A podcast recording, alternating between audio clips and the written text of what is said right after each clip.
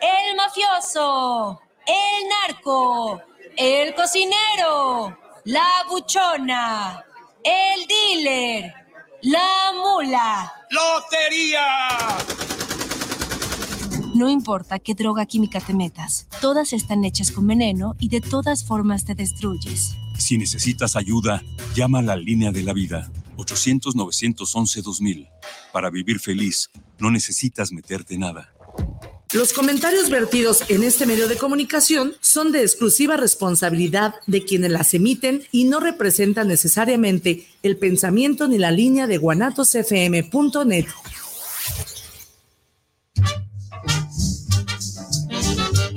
dicho que te falta un tornillo y tú sientes que le falta un tornillo al mundo? Bienvenido a tu programa El Tornillo Filosófico, donde lo que nos sobran ¡Son tornillos!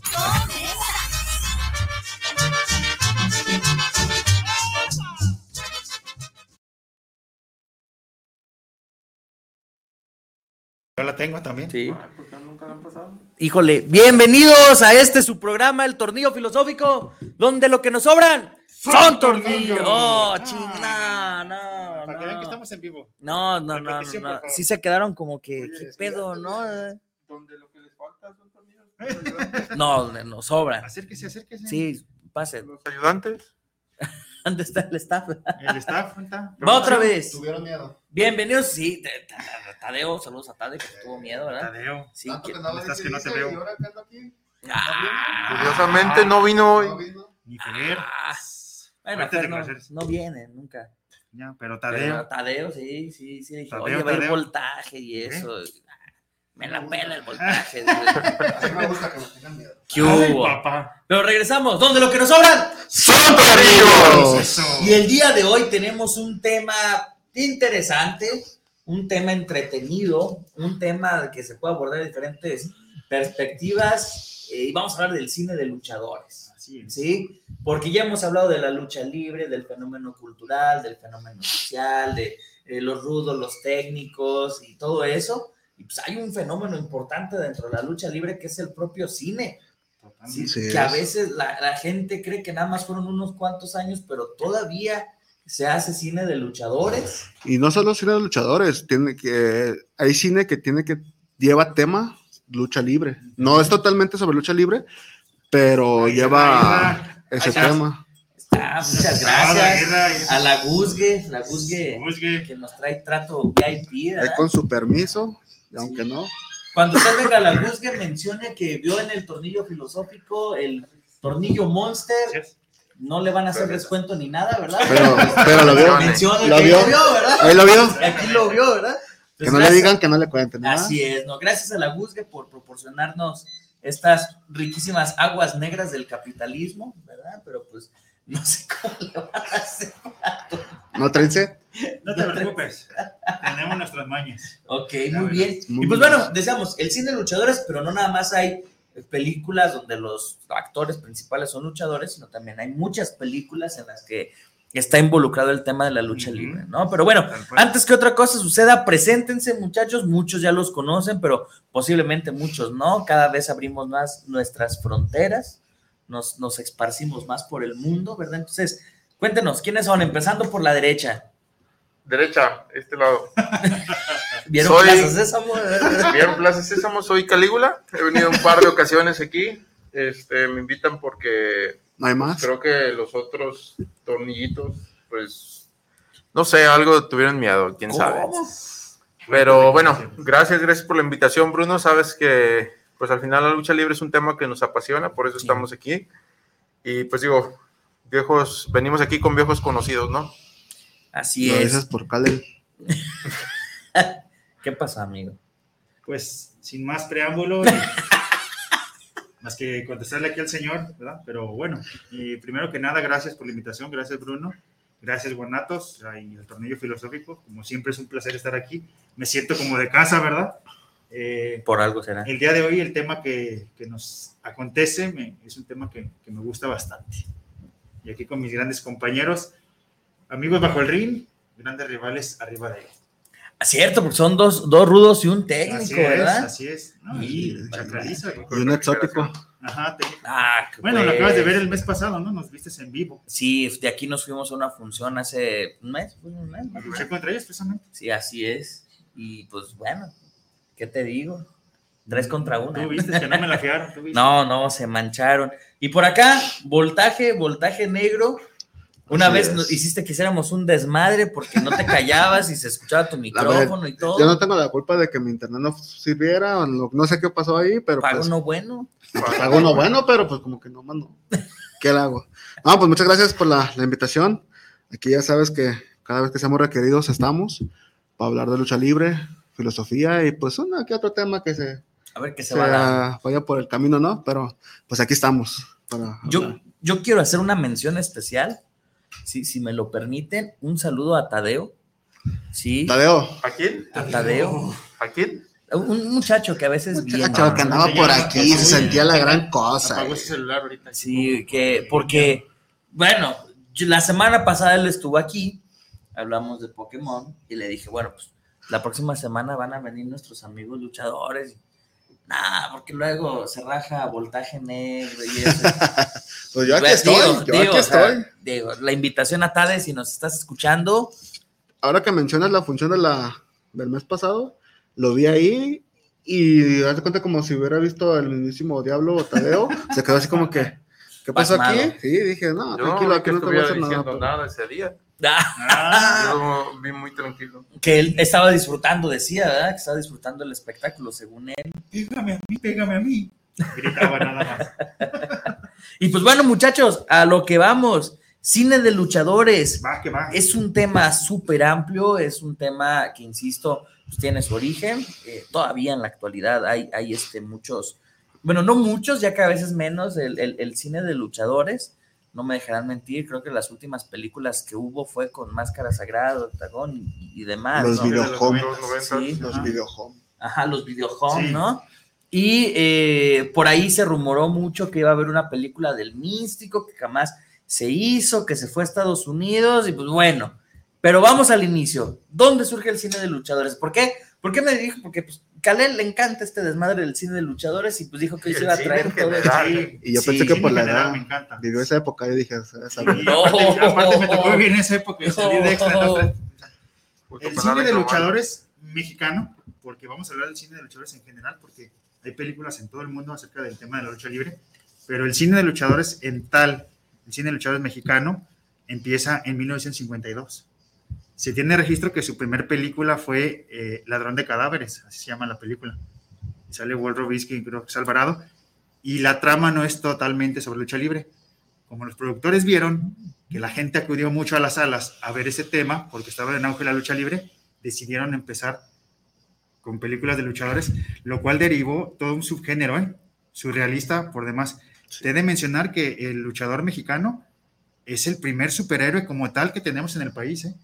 Porque no solamente abarcaban en el cine de luchadores temas sobre lucha libre en sí, sino el luchador traspasaba las fronteras y atendía problemas cotidianos, incluso Ayudaba a la policía. Sí, y temas surrealistas como contra momias, lobos, vampiros, etcétera, como con el santo, que Pero- es tema parte que ahorita vamos a tomar también. ta- ta- también fueron de alguna forma adelantados a su época, ¿no?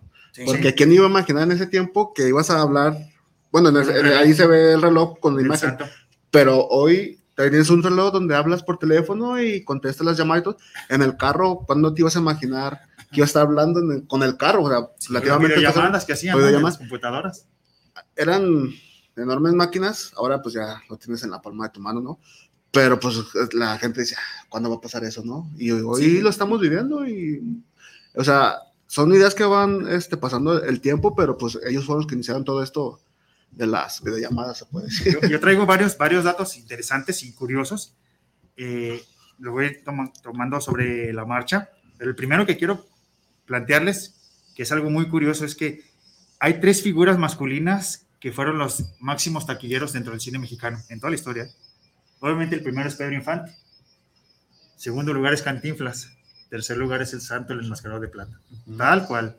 Y los números no mienten, son datos eh, sacados directamente de, de la página del INCINE, donde vienen ya los récords que tienen ellos, ellos tres nada más. O sea, estamos hablando de que a final de cuentas, el, el cine de luchadores no solamente va a influenciar en el gusto por la lucha libre, sino realmente se va a convertir en una industria, uno, rentable económicamente, Redituable, bastante. porque hablamos de que estrenaban 15, 20 películas por año con el Sí. tema de luchadores, o sea, realmente era, una, quizás nosotros nos han llegado las más populares, ¿no? Las del Santo, Blue Demon, Sí. Huracán Ramírez, demás, pero había producción de películas con tema de luchadores. Bastante. Hay- hay una que es bien interesante porque pasan los años y siguen apareciendo en televisión pública el cine de luchadores, a lo mejor de madrugada si quieres, pero sigue habiendo Sí. cine de luchadores presente.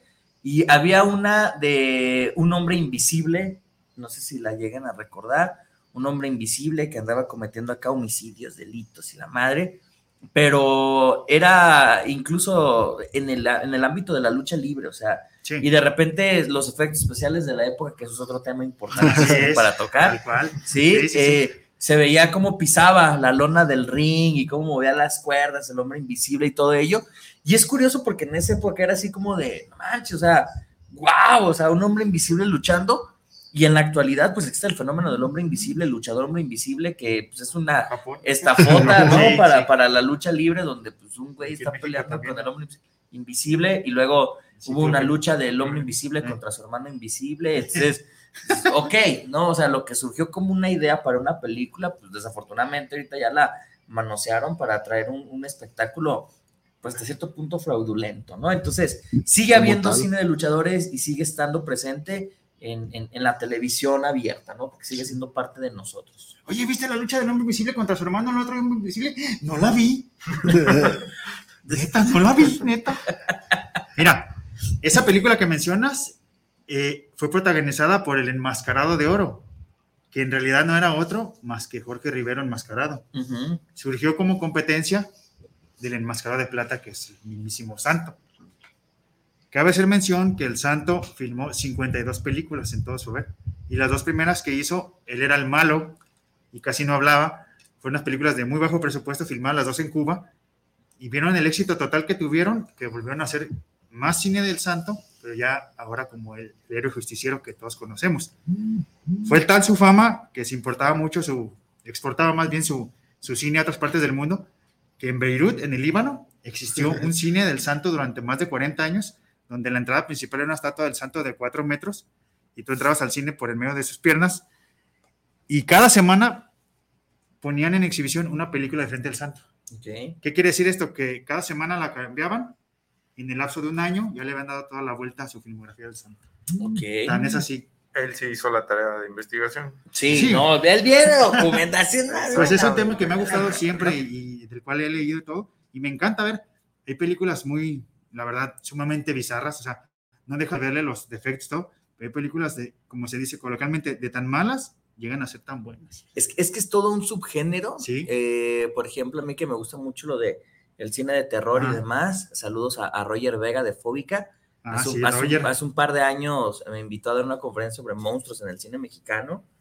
Y, y- y es indudable que parte de, de esa esencia del cine mexicano, eh, que a veces nos cuesta mucho trabajo reconocer, porque durante la misma época fue el cine de Pedro Infante, en el que se, se ponía eh, la mexicanidad ante todo, se ponía el, el- el macho, el hombre Sí. rudo, eh, eh, esa añoranza por el mundo del, del campo, de lo rural, pero a la par estaba el cine de luchadores y, y ambas eran una industria que pues mantenía muchas cosas en Y México. de Sí. alguna ¿no? forma, así como lo dices de Pedro Infante, de este hombre, este, Macho, Yo puedo gallardo. todo, Sí. de alguna forma también era el, el santo. O sea, Sí. yo Sí. puedo este, confrontarme con quien sea, vampiros, eh, monstruos, a cualquier cosa, y siempre les voy a hacer ver que yo puedo con ellos, pues de alguna forma también lo que hacía Pedro Y ni camisa uso, decía. Exacto. Así es. Sí. A mí se usaba.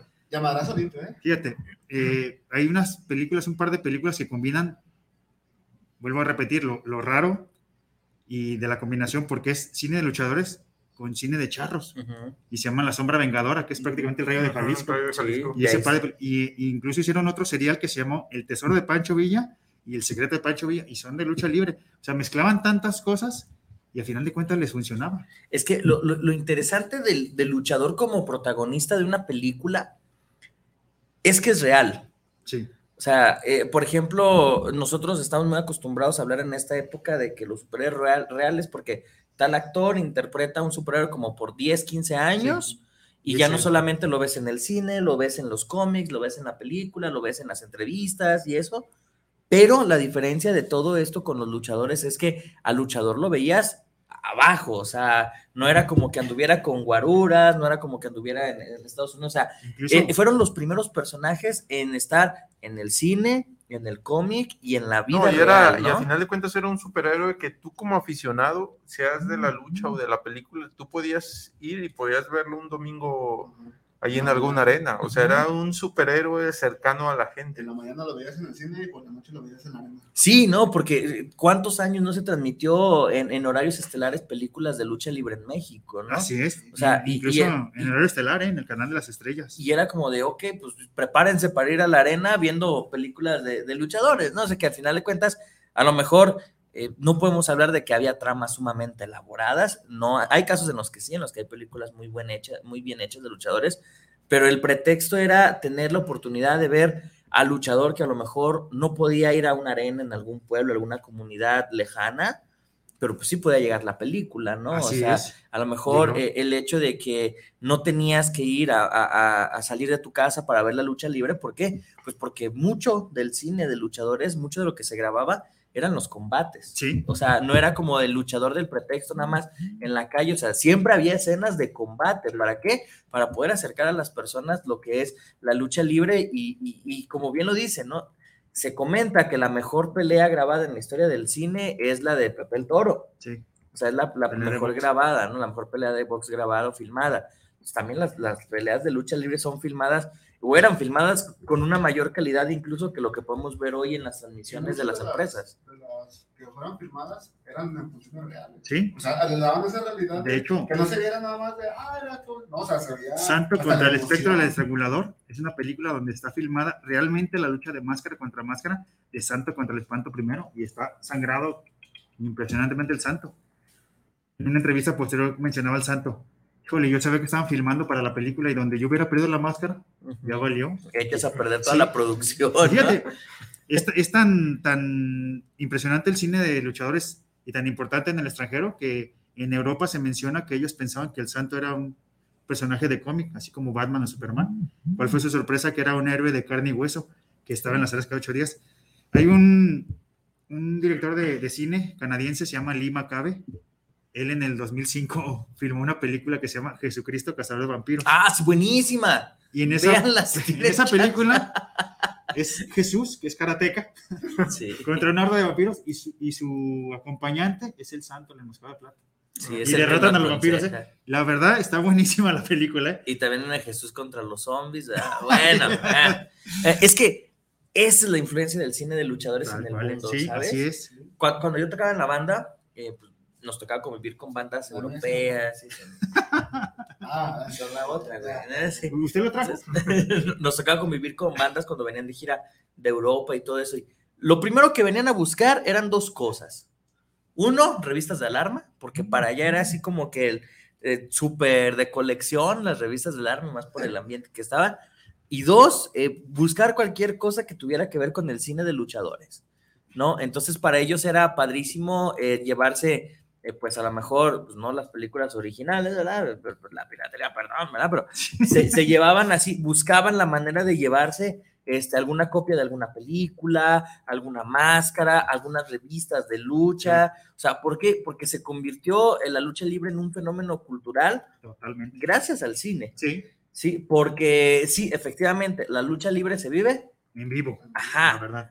Pero ¿cómo llegó a, a tener esa fama y a, y a convertirse en ese, ese ícono de, eh, de, de lo mexicano y eso? Pues gracias al cine, de, cine, de- luchadores. ¿no? En el que se comenzaron a, a ver eh, las máscaras de- de- del Santo, de Blue Demon, eh, máscara. mil máscaras, comenzó a tener, comenzaron a tener esa proyección gracias al cine. Mil Máscaras fue un, el primer luchador prefabricado. No existía como tal y le empezaron a hacer una campaña de mercadotecnia en una revista que se llama Lucha Libre, que era la más famosa de ese tiempo. Y después lo lanzaron, ya cuando tenían al luchador, lo lanzaron directamente al cine y su primera película se llama Mil Máscaras. ¿Quién iba a imaginar que a la postre él se iba a convertir en la, para muchos, es la tercera máxima leyenda que tenemos en lucha libre, después del Santo Blue Demon? Y hay dos películas que comparten ellos tres. Sí. Y una de ellas es uno de los clásicos, de hecho es mi película favorita, Las momias de Guanajuato, que malamente todo el mundo piensa que se llama. Santo contra las momias, cuando en realidad el santo nada más sale 10 minutos, es célebre la película, pero se llama Las momias de Guanajuato, es de las más famosas.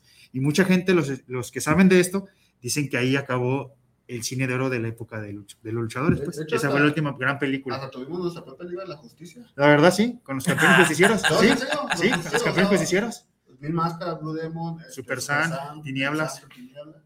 Este, tuvimos nuestra propia Liga de la Justicia. que también Tinieblas no existía como tal como luchador. Su debut en el cine fue encarnando a Satán en la En película de y también a Frankenstein en Santo y Blue Demon contra las mom- momias. No, Santo y Blue Demon en el- contra los monstruos. Él era Frankenstein. O sea, y de ahí se hizo luchador. Y, y el ejemplo más claro de eso, pues el huracán Ramírez, ¿no? Que fue San Ramírez. un personaje creado para la película. Les digo que a diferencia de, él es uno de nuestros máximos monstruos sagrados de la lucha libre, uno de los cinco principales. Pero a diferencia de Blue Demon, Santo, Mil Máscaras X, él durante las proyecciones o en, en- en las cintas, él se quitaba su máscara y tenía su doble personalidad. Era David Silva quien lo in- interpretaba, supuestamente era él. En realidad en el ring pues, era el luchador Huracán Ramírez, pero a mí me encantaba esa, la magia de la doble personalidad, la incógnita, que te quitaba la máscara y nadie sabía que eras tú. O sea, eso me fascinó. De, de hecho, es una de las más grandes influencias que tengo para haberme dedicado, no al 100%, pero haber, haber logrado mi sueño de cumplir, de ser luchador. Ok. Eso. Hay unos saluditos, muchachos. Ya empezó Tadeo. No, espérate.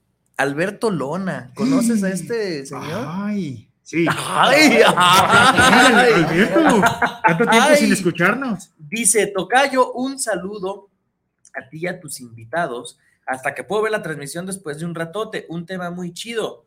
Un saludo muy especial de polvo de estrellas. O sea, Ay, papá. o sea, un saludo con polvo de estrellas al que fue Superman. O sea, para ti, amigo. Ande, pues. ¿Qué le quieres decir a nuestro amigo Alberto Lona? Lo amas. Aparte, que no se entere la wherever, porque ya sabes que es bien celosa. Ay, Dios. Un abrazo, mi Alberto, y qué bueno que nos estás viendo. Me comentaste que, que nos ibas a, a estar viendo y que nos ibas a mandar un saludo, y pues aquí estamos. Te lo agradezco mucho. Un abrazo, mi hermano. Saludos de regreso. Saludos a Beto. Dorian, Dorian ya empezó a Todo, manifestarse. carnalito. ¿Dorian Roldán? El Dorian, no, no, no, imagínate aquí, ¿para qué lo queremos? Ah, Dorian Navarro dice, felicidades por el programa, excelentes invitados. Saludos a mi carnalito Calel, Carnalito, saludos. mi amigo Calígula, Amigazo. mi compa Voltaje Negro, Eso. Saludos. muy especial al Tornillo Mayor, saludos, de parte de madre y de Dorian. Ah, señora, una gust- un gusto saludarlo, ¿eh? sí, de- Saludarlos ahorita. de- cuéntale, mi mamá te debe algo. Ah, ya le había dicho, ¿para qué le digo? De otra vez, recuérdale, recuérdale. Recuérdale.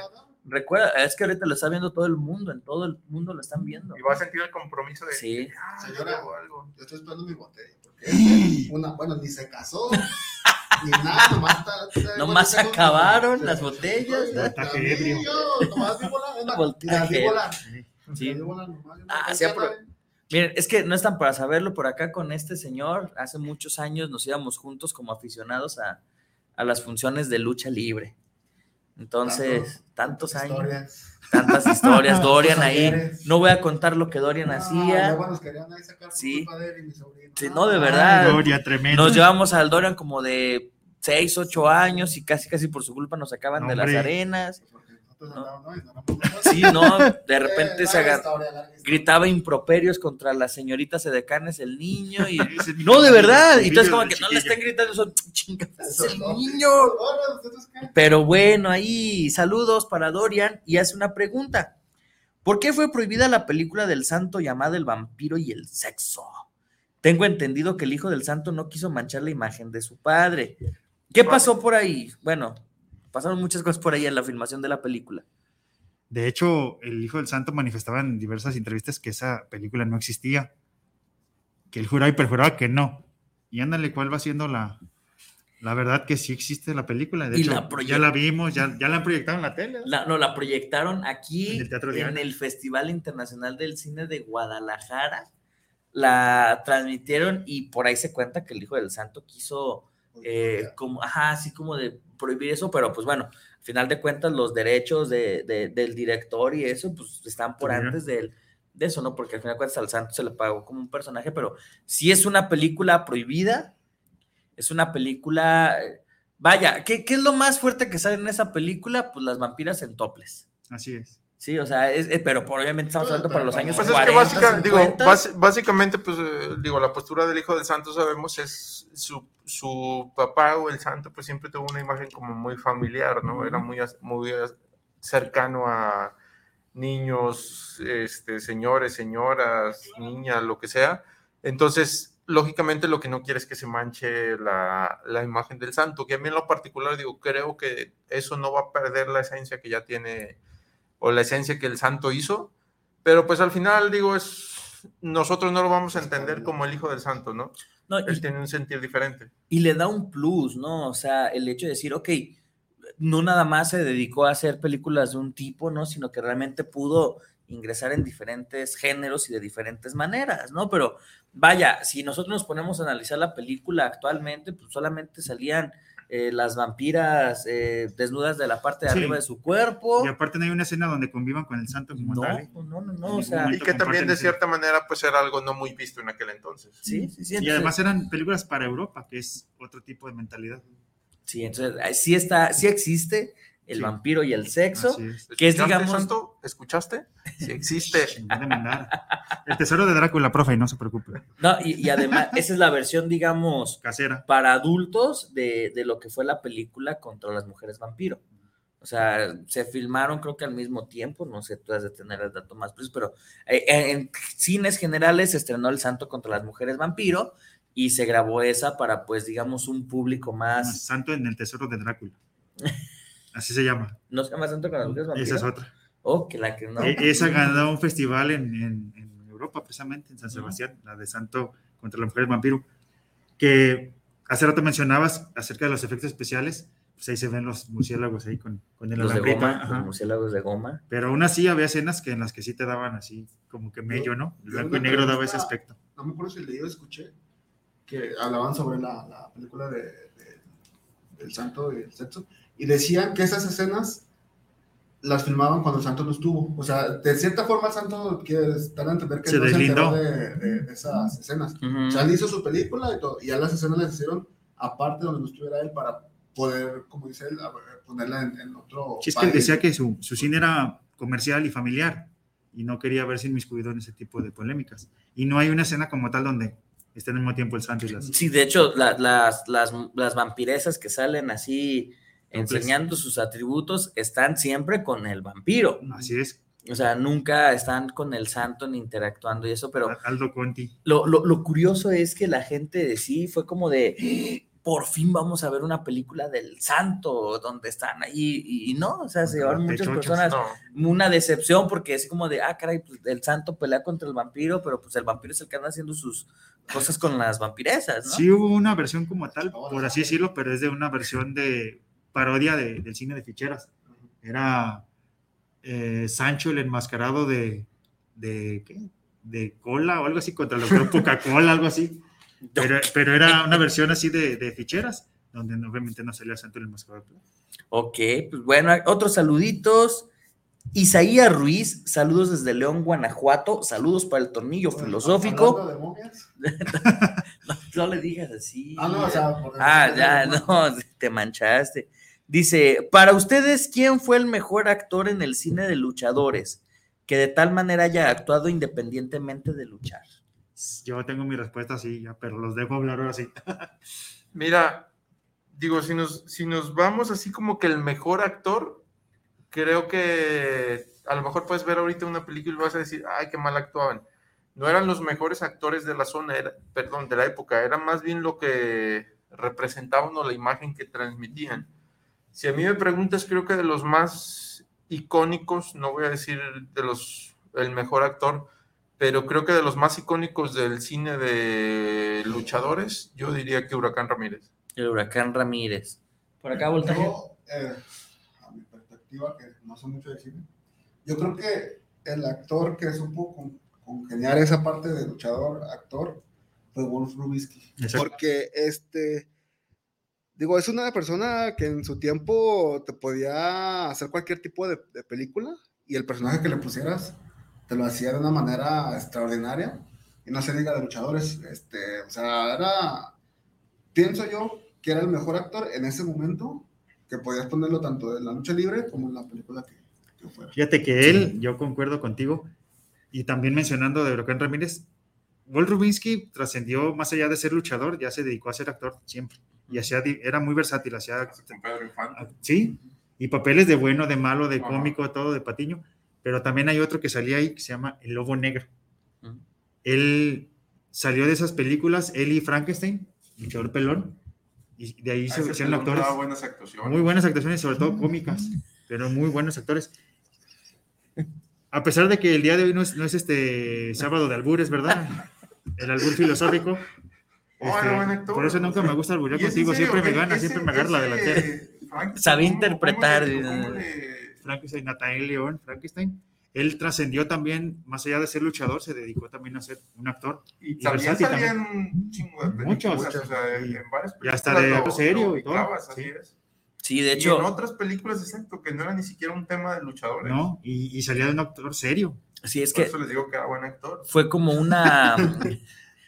Siempre fue, fue- fue una buena plataforma para muchas personas, sí. personas en esa época, ¿no? es parecido a lo que hizo La Roca. Bueno, Eh, obviamente es muy diferente, ¿no? Latin Lover en su momento. de los 50. Sí, de, le sirvió eso para darse a conocer y ya ahora ya. El sí, actor sí, mejor tenía, pagado. Y tenía, Ajá. y tenía buen físico también. Bastante, sí, sí, muy buen físico. Sí, Tenía todo, tenía sí. porte, tenía... Rubinsky, sí, todo. el león lituano, él era argentino, pero de descendencia europea y pues era muy alto y pues verdes y corpulento. Y pues se le dio, se le dio la No, actuación. como él, así. Y, y además, Más de copas. además tenía la voz, tenía, o sea, tenía todo. No, No, y tenía Pero- mucha presencia. Sí, sí, Creo sí. que lo describieron mejor ahorita que fuimos a las tortas, ¿verdad? Lo describieron mejor, ¿verdad? Ahorita te lo platicamos, Abraham. No, no, no, ya me imagino. Walt Rubinsky tenía también una elocuencia para hablar, Sí, para Sí. dar sus ideas que decías, este, para, en ese entonces, que el luchador que lo tenían como no preparado, tú decías, este no, no parece luchador. por eso". Incluso, otra cosa, a él no le doblaban la voz. No, él Nunca, era su nunca voz. su. Cosa que original. sabemos que el Santo, Blue Demon, Mil Máscaras sí, también. y demás, Sí. siempre llevaban, Sí, llevaban que- un, Sí, tenían un exacto, doblaje, es de- Pero ¿no? la máscara tiene un y voz, volvemos, ¿no? a lo- y volvemos al mismo detalle. El santo no era un actor. Sus- su tono de voz o su manera de actuar no se prestaba para su voz del personaje, lo que quería transmitir. Entonces optaron en muchas películas por doblarle, porque alguien más hiciera, hiciera la voz. Si llegas de repente a observar, sí se nota como que un poco El de- desfase, sí. desfase entre los movimientos o los gestos de, del santo contra el sonido de su voz. Sí, es que le tenían que poner voces pues, tipo James Bond, ¿no? Sí, o sea, sí, de voces. como a la roca en un doblaje mexicano o, o en español. Pone la voz Sí. Sí, sí, Yo sí. también alguna vez leí que el Blue Demon diputado. tenía la, la, es clásica. la garganta dañada. Y Sí. no, no hablaba, o, o su tono de, de- de voz Muy no era ronca, ¿eh? muy bueno. O sea, como que tenía lastimadas las, las Cuerdas eh, vocales. cuerdas vocales. Y él sí da fuerzas, tenían que hacerlo por eso. Y yo me quedé así. Y no, de hecho, yo no, yo no me acuerdo de haber escuchado hablar a, a- Blue Demon o alguna entrevista o Sí, entrevistas de él. Y Yo sí no se me escucha muy desgarrada su voz, eh, mucho, muy desgarrada. Bueno, pues saludos hasta León, Guanajuato, allá, que se está por estrenar el cortometraje de 50 años después. Así es. Sí, 50 Así años es. después. eh, las momias de Guanajuato. La continuación de las momias de Guanajuato, pero hasta donde sé, pues no estuvieron involucrados los luchadores, ¿no? No, es que hay muchas, este, muchos problemas legales para poder llevarlo a cabo. no, Entonces, no, mal hecho. que se les fue una minita de oro ahí. ¿eh? A ver qué tal está, porque lo, lo han estado produciendo durante ya mucho tiempo. Dicen que la Esperemos nostalgia que esté. vende. Así es. Sí. Javier Galicia, saludos desde la CDMX para el tornillo filosófico. Excelente tema del cinema de luchadores. Gran programa y una de las mejores películas del cine de luchadores fue la del Huracán Ramírez. Fue el parteaguas, Sí. ¿no? O sea, fue el Que- primer que hay algo éxito bien, bien comercial. curioso ahí. Es una serie. La primera serie constó de cinco películas, pero la primera fue de mil- en 1952 y la segunda fue en 1962 y casi, casi con el mismo elenco. ¿eh?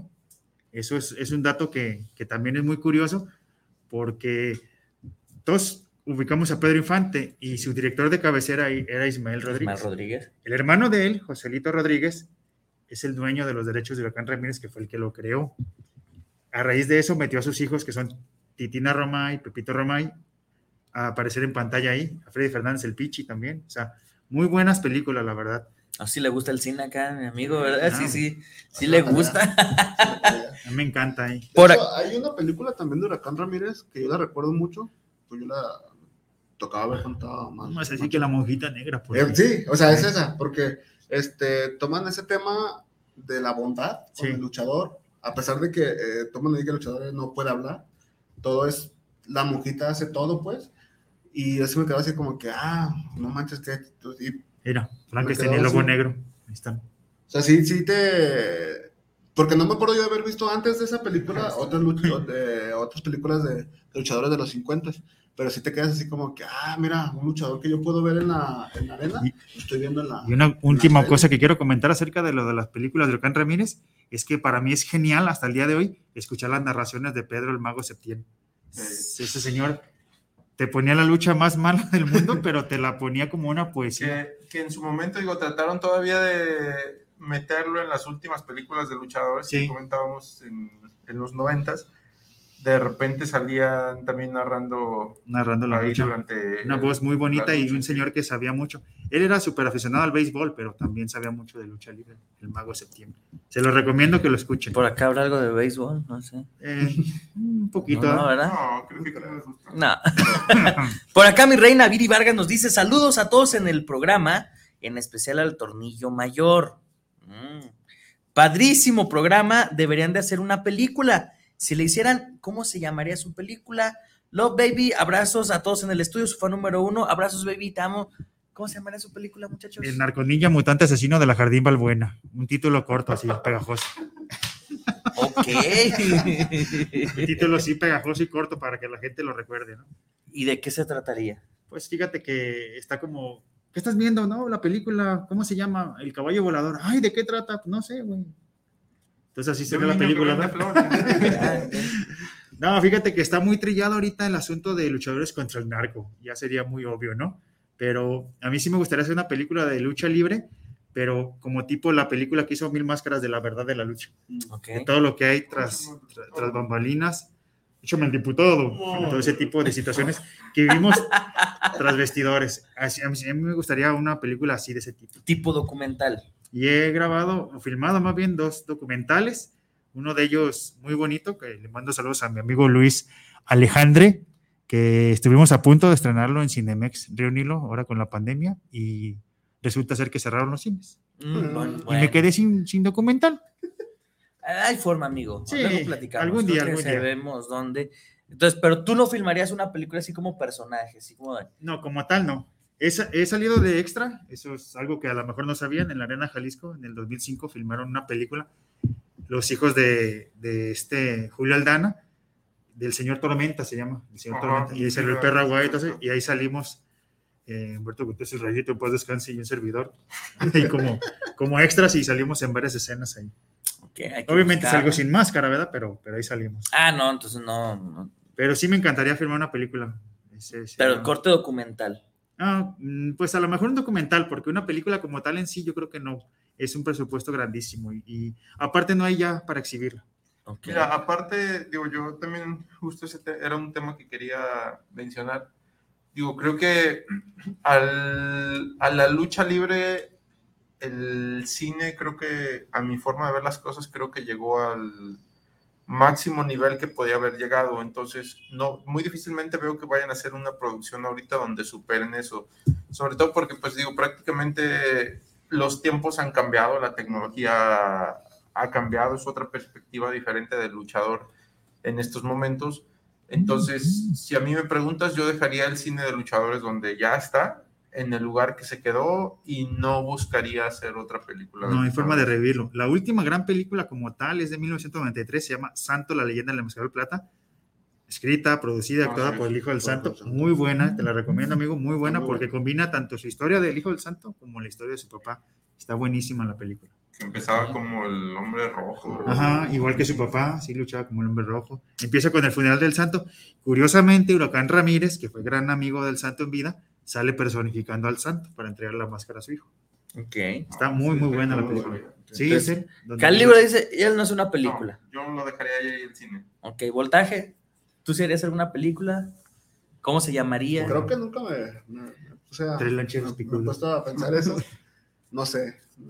A lo mejor si, si hubiera la oportunidad de, este, de, de hacerla, no sé, la verdad no sé qué, qué, qué tema sería, si algo fantasioso, si algo así de esa manera.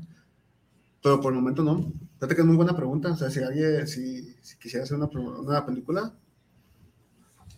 yo creo que como dicen ellos, ya estaría muy trillado, ya sería contar lo que ya se contó. Y aparte, ¿sabes qué? Que hay muy, muy poco apoyo para el cine mexicano. ¿eh? Ujú. Yo, yo creo que sí de- se debería de haber producciones nuevas de cine de luchadores. Sí Porque existe, vaya, existen muchos recursos y eso, bueno. Triple A lo intentó hacer, pero en animación. Animación, ¿eh? Creo yo que si de la animación lo hubieran pasado a, a live action, o sea, con los luchadores, efectos especiales y cosas así, porque vaya que la empresa tiene para hacerlo, Ah, ¿no? sí. O sea, sin, sin broncas, ¿no? O sea, si, yo creo que si lo hubieran hecho, hubiera despertado otra vez el boom de cine de luchadores, ¿no? Que a lo mejor ya no sería como esto de el luchador contra, eh, contra los mafiosos, el luchador contra eh, los mozos, pero creo que eh, se puede hacer un montón de cosas, o sea, también agarrándose de lo que es el cine de superhéroes, ¿no? O sea, como ese boom del cine de superhéroes, en donde los luchadores vuelvan a salir como tal, ¿no? O sea, creo yo que sería un buen momento para que se hiciera Mira, otra vez sí, una narrativa. Pero bueno, yo insisto con mi punto. Aún en el actual cine de superhéroes, hay varios personajes que ya están muriendo o ya están cortándolos.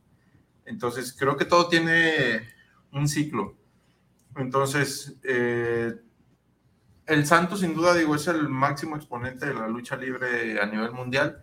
Entonces, para que tú puedas crear otro personaje como ese, yo sinceramente lo veo, que llegue a tener el alcance que él tuvo, Ya no. yo lo veo muy difícil. Sí, aún sí, no lo hicieron- no lo hicieron ni con en Místico en estos, su en momento. estos momentos, pues ya que la lucha libre ya tiene más, más auge que en aquel momento, ¿tú a quién pondrías como el actor principal o el luchador principal de la historia? O sea, ¿no hay alguno así como dice él que, que te llamen la, le pueden decir, mándate aquí, llamas a, a No, quién? Es que en su momento fue místico. Sí, y tuvo todo el apoyo de Televisa y todo el mercado O sea, todo el marketing. Si, no lo, lo hicieron. si lo hubieran explotado, quizás hubiera sido Hubiera sido. eh, el inicio de otra nueva época de cine de, de luchadores, Puede ¿no? ser que sí. Pero pues le ganaron los dólares y se prefirió ir a, La a WWE. la WWE, ¿no? Fíjate que curiosamente, hace casi 10 años, ahora en mayo se cumple, que salimos nosotros tres en un documental. ¿Te acuerdas? El vampiro. El vampiro. El vampiro hipster. ¿eh? El Ah, que se llamaba- así se llamaba, ¿te acuerdas? El vampiro hipster. Y salimos como extras. Bueno, tuvimos una pequeña participación los tres. Y se filmó ahí en parte en la, en la arena Roberta Paz. ¿Hace cuánto? 10 años se van a cumplir ¿10 exactamente. años? Luego te paso el link. No, no, 20, no. Sí, no, a no. ver ese. Sí, está muy- ahí estaba David Botana. Dice Tade que para nada te tiene miedo. No lo veo aquí. Lánzale el reto, amigo. ¿Para qué? Uh, No te vayas a desgastar, ¿verdad? ¿Quién dijo? Tadeo, que, Ande, que- que- pues. Tadeo, un muchacho que a veces viene. Ah, ok. Así que, Saludos, muchacho. Ahorita vas para la casa. muchachos, si no, de verdad, ¿no creen que ahorita a lo mejor sería momento de crear un nuevo personaje? Quizás sí, pero es que como, como decía Voltaje hace ratito, es que ya todo está inventado, ya todo está dicho, ya todo está explotado. O sea, Y además el cine, de, el cine de superhéroes actual, donde tienes un Iron Man que utiliza un traje de nanopartículas, no vas a, creo que muy difícilmente lo va a superar alguien que use botarga un calzoncito Y su una capa. mallas y botas. ¿Por qué no? lo veo- yo lo veo muy complicado. A pesar de que lo retro está de moda, quizás, y, y la nostalgia vende, como dije hace rato, yo no creo que fuera una buena idea ahorita hacerlo. No creo que, ya, ya no creo que pegue. Yo, yo, yo creo que sí es un buen, o sea, de verdad mantengo la idea que Puede es un que, buen que haya un momento. público, sí. Pero no sé si, si sea un público. Pero que ya no te llena una estuvo sala. Sí, o sea. De No, que se puede hacer, se puede hacer. No lo sé, yo creo que, yo creo que sí, o sea, eh, vaya, de acuerdo, o sea, a lo mejor no se va a comparar con el cine de Hollywood donde invierten un billón de dólares para hacer una película, quizá no, pero algo bien hecho, algo con conciencia, algo, Algo que... Oye, sí. estás viendo que no le invierten para pagar a los luchadores cuando funciona. Sí, que esa es dicho. otra, ¿no? O sea, dicho. Algo que trataron de. Como de. No sé si de emular, pero fue con la película de Nacho Libre. Sí, eso, O sea, eso iba a platicar ahorita. Pero, eh, Es una buena historia, película. O más bien basarse en la historia de Fred Tormenta. Pero pues Ligeramente basada. no. no Pues es una que- dramatización para sí, que al sí. final venda tu producto. Mira, a final de cuentas esa es una dramatización y muy bien llevada a cabo. Comercialmente fue un éxito en taquilla. Y, y- Lamentablemente tien- tiene sus puntos muy buenos la película, pero también tiene uno que otro negativo porque hacen un estereotipo del mexicano muy malo, la verdad, yéndolo bien. no es hecha por mexicanos, para No, empezar. Es la perspectiva que tienen Exactamente. en otros países Sí, del como nos ven, mexicano o del luchador mexicano. Entonces, ¿Por qué? Porque es el típico gordito. o el ¿Por, por esqueleto. qué, por qué buscaron a Silver King? Bueno, es que eh, como villano lució mucho Silver Aparte-. Porque hablaba tres idiomas también.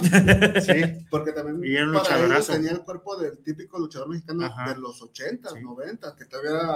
Luchadorazo, aparte. Este, sí, o sea, lo- ellos lo vieron de esa manera. Y él contaba que, le fue súper bien en esa película. o sea, O sea, y, y realmente es un personaje, es un villano bueno. Buenísimo. O sea, está bien escrita su participación y él, pues con los recursos que tenía, más luchísticos que actorales, lo pudo hacer muy bien. Incluso él llegó a presentarse luchando como Ramsés. Como Ramsés, lo pedían Ramsés. como Ramsés, como tal. Qué bonita máscara, ¿eh? Sí. Qué Entonces, bonita máscara. In- Insisto, creo que existen las condiciones. Sin embargo, dudo mucho que alguien se vaya a animar a, a- a producir algo así. Si el cortometraje que mencionamos 50 años después tiene ya un par de años en producción, o sea, quiere decir que no hay recursos inyectados para este tipo de situaciones. No, ¿no? Este muchacho que lo quería hacer, yo vi los comentarios, muchos decían, dime, yo te apoyo, yo te ayudo a financiar, yo coopero, yo deposito todo. No se veía respuesta. Existe el rumor desde hace cuatro o cinco años que van a hacer la segunda parte de Nacho Libre. Yo pienso, a mi modo de ver, que mejor así la dejen. Hay películas que son una y ya. segundas partes nunca fueron buenas. menos Muy Star Wars. pocas, muy, y menos Star Wars. Ay, las Es así, es así, No, no. porque el Imperio contraataca es mucho mejor que la Guerra de las Galaxias, pero bueno, ese es otro tema, ¿no? Pero esa película, pues ya pasó el auge, ya pasaron más de 15 años, ya muchos ya ni se acuerdan ni quién es Nacho, entonces mejor así que quede. No, y además ya no Ya- está Ramsés. Ya no está Ramsés. Ya no está Ramsés. que era parte de lo que muchos aficionados a la lucha libre vimos la película, ¿por qué? Porque era ver a un luchador como, como. Silver King, que, eh, que siempre supo que era él, Sí, sí, sí, sí, tal cual. siempre supo que era él, ver cómo iba, eh, como esa, esa memoria, ese, eh, ¿cómo le llamó ahorita? Este, esa nostalgia de ver en, la pantalla grande un luchador luchando bien, haciendo las cosas al bien, ¿no? luchadorazo y él, él le enseñó todas las escenas de lucha a Jack Black. Libre, entonces. A Ignacio. A Ignacio, ¿eh? Se le metió el chamuco. El doblaje es excelente de la película. ¿eh? Déjame decirte que el doblaje es excelente, el doblaje mexicano. Las voces que le pusieron. Yo insisto que sí. Es más, si hay algún productor, escritor, Guionista. guionista, eh, director y todo que la, lo que la que- misma gente que nos está escuchando nos dé sus Que ideas de deposite, qué- ¿no? de qué Sus ideas, ahorita- sus de ideas. Miren, ya la llorona la venció el luchadores. santo. Muy también. O sea, hay que buscar nuevos rivales. Ah, Falta- chupacabras, ¿verdad? Chupacabras. Sí. Es que hay- hay- Salinas de Gortari. contra los políticos corruptos. o sea. Miren, hay, hay, mu- hay mucho, o sea, el hecho de que el luchador viva entre la línea de lo ficticio y lo real le permite que tenga muchos, muchos rivales a vencer, ¿no? Desde los políticos corruptos hasta un pinche chupacabras, ¿no? O sea, eh, el, el punto cuál es, una historia es buena por la forma en la que está narrada. Así O es. sea, puede tener los elementos más inverosímiles, más raros, más extraños, pero si está bien narrado, y en el cine sobre todo que esté bien actuado, ¿no? O sea, le da un plus. Sí. Entonces yo creo, ya con esto cerramos la primera hora, que eh, la ventaja que tiene puede el luchador es que vive en esa línea entre lo real y lo ficticio, ¿no? Entonces, bueno, gracias a Guanatos por esta primera hora, gracias a todos ustedes, queridos tornillo escuchas, no se quitan la máscara, muchachos, todavía no, ¿verdad? No, no, no importa. Este, gracias y regresamos a este su programa, El Tornillo Filosófico, donde lo que nos sobran, ¡Son tornillos! volvemos. I'll be back. Ah.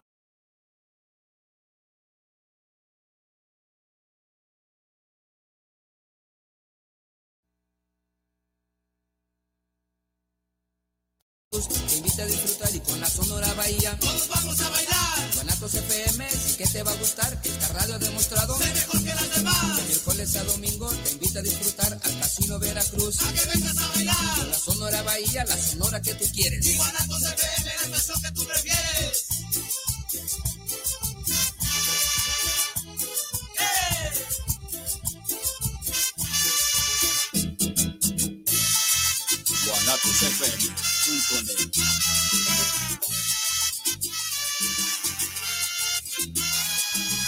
Líder mundial en radio. Te invitamos todos los sábados en punto de las 8 de la noche en tu programa Movimiento de Dementes. donde tendremos a grandes invitados donde juntos aprenderemos en la señal de Guanatos FM. guanatosfm.net. Todos los miércoles, en punto de las 5 de la tarde, tú y yo tenemos una cita.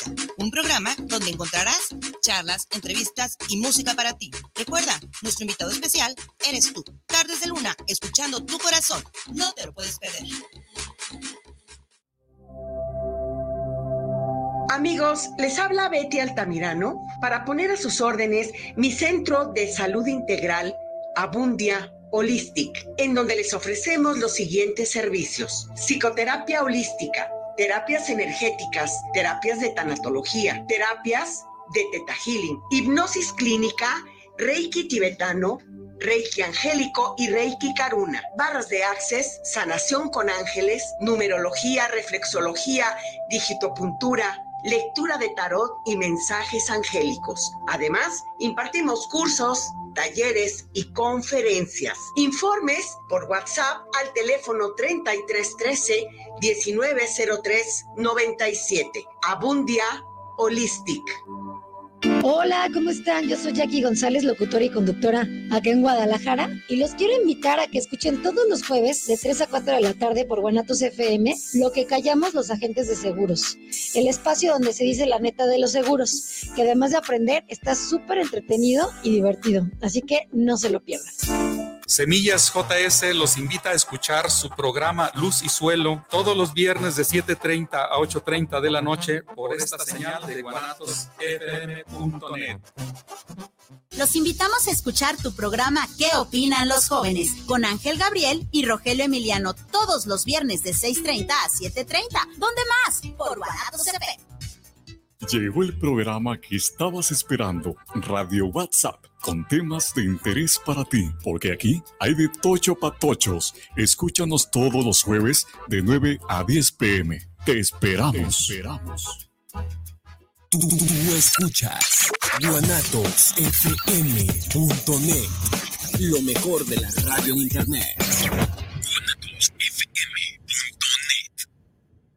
Semblanzas es un espacio para contar tu experiencia de vida y a través de tu testimonio conocerte y reconocer el valor de tu visión en este plano terrenal. Un programa por ti y para ti.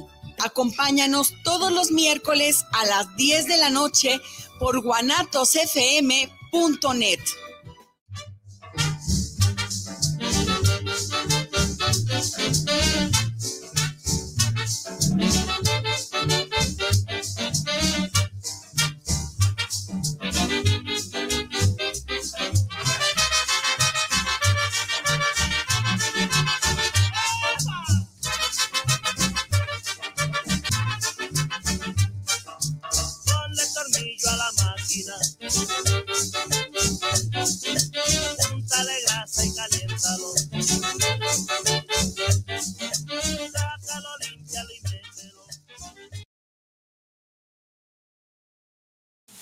Pues bienvenidos de vuelta a este su programa, El Tornillo Filosófico, donde lo que nos sobran Son tornillos. Y pues bueno, como usted ya lo está viendo y escuchando, aquí estamos hablando del cine de luchadores.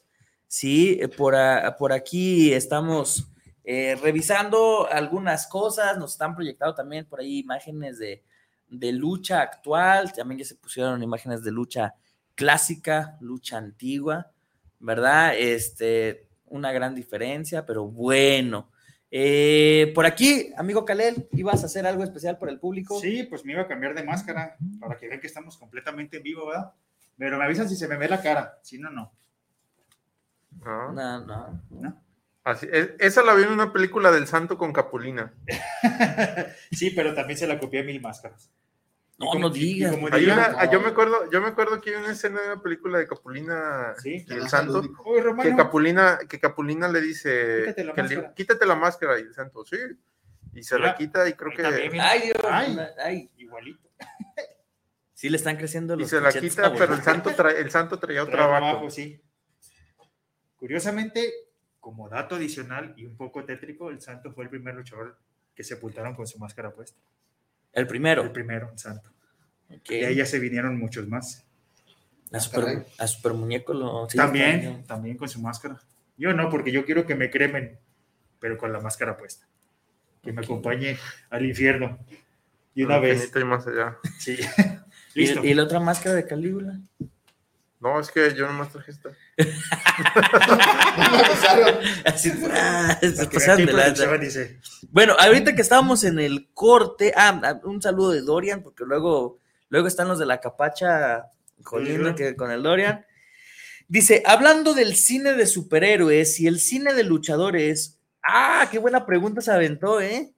¿Conocen la película turca? Creo donde salen y hacen equipo Sí. el Capitán América, sí.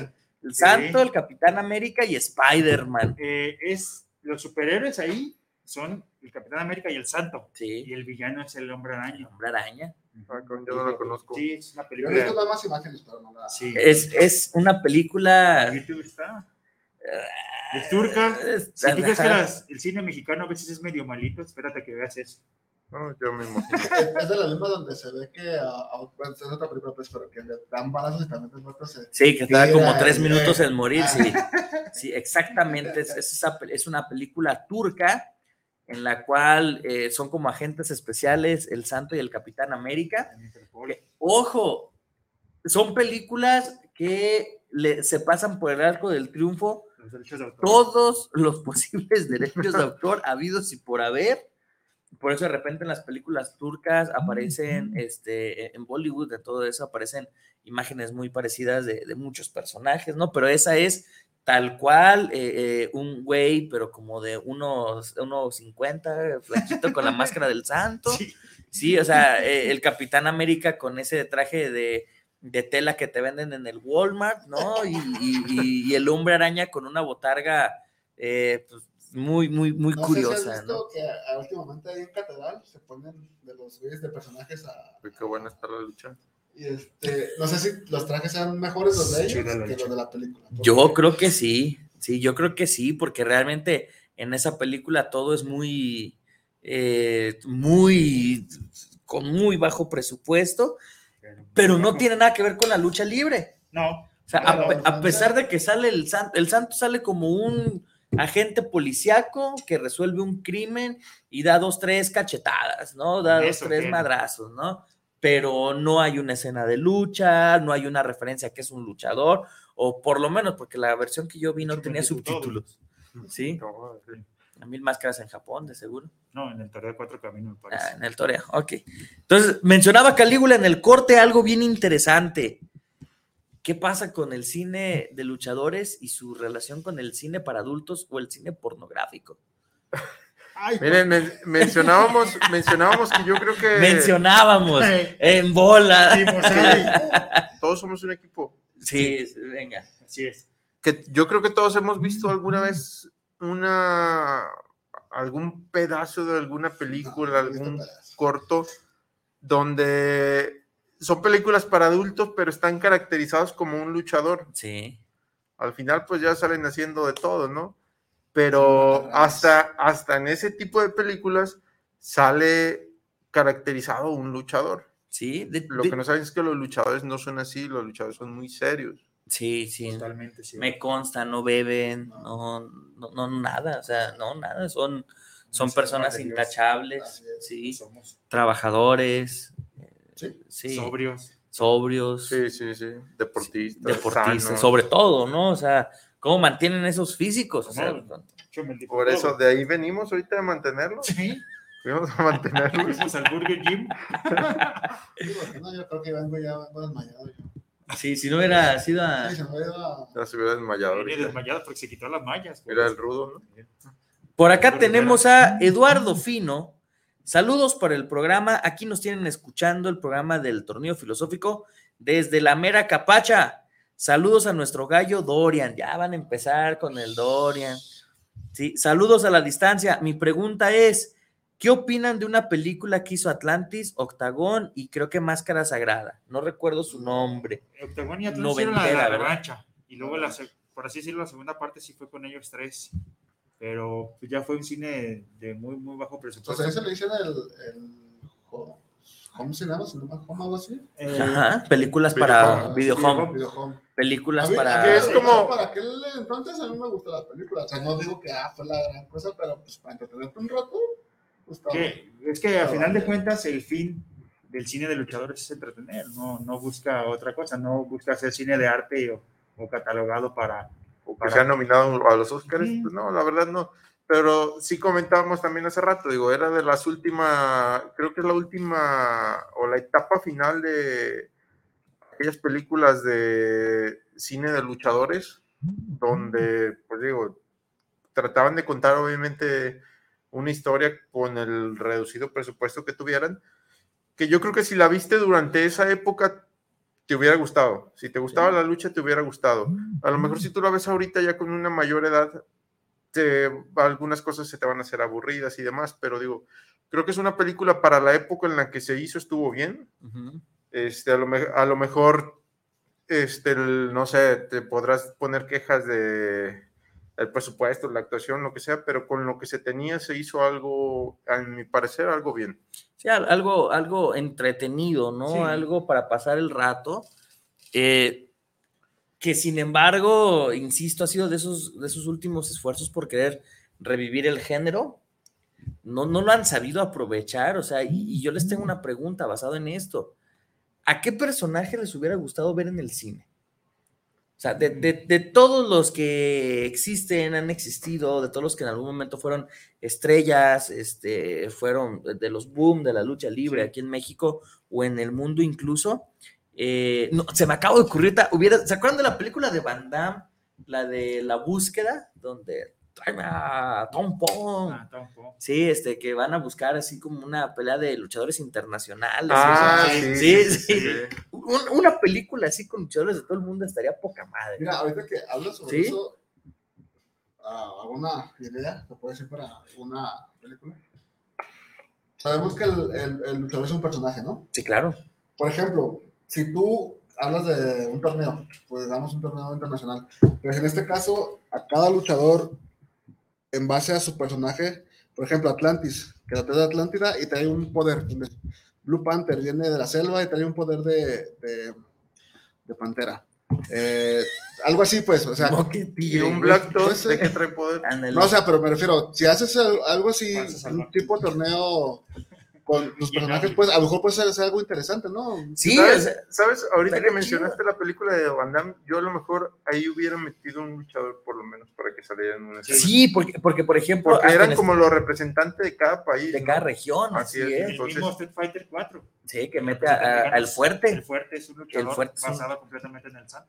Así es, entonces, pero ¿a qué quién les hubiera gustado ver una película? A mí me quién? hubiera gustado ver, mezclando así las ideas bizarras que hay de repente en el cine de luchadores, en una misma película, al Santo y a Pedro Infante. ¿Por qué? Ok. Una vez me preguntaron, oye, este, ¿por qué el Santo nunca salió en ninguna película con Pedro Infante? Pues porque resulta que Pedro Infante se murió en 1957 y el Santo empezó a filmar a partir de 1958. No hubo, no hubo un contacto como tal, pero hubiera estado así. En otras ocasiones te había mencionado que pues, cada quien tiene su, su pues quizás su, su meta en la vida o su destino marcado. Y te decía yo que Pedro Infante murió a los 40 años y, y murió en la cúspide de su carrera, y por eso es el ídolo tan grande que es hoy. No le dio tiempo de tener el bajón de su carrera. Quizás hubiera terminado de patiño en el cine de luchadores, como el mismo Tintán. Sus últimas dos películas fueron de patiño de Blue Demon.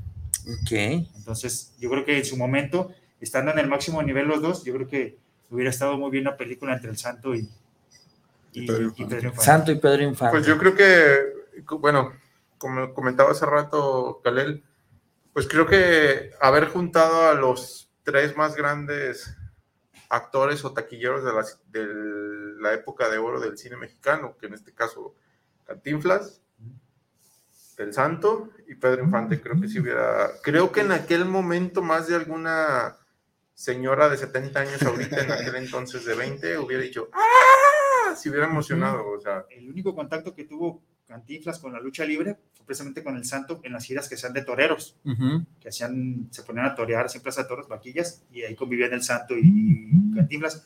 Pero Cantinflas, como tal, fue el padrino de inauguración de la Arena México a la cual fuimos. Ahí un 26 de abril de 1956, él rompió una botella ahí en el RIP para inaugurar como tal la Arena México.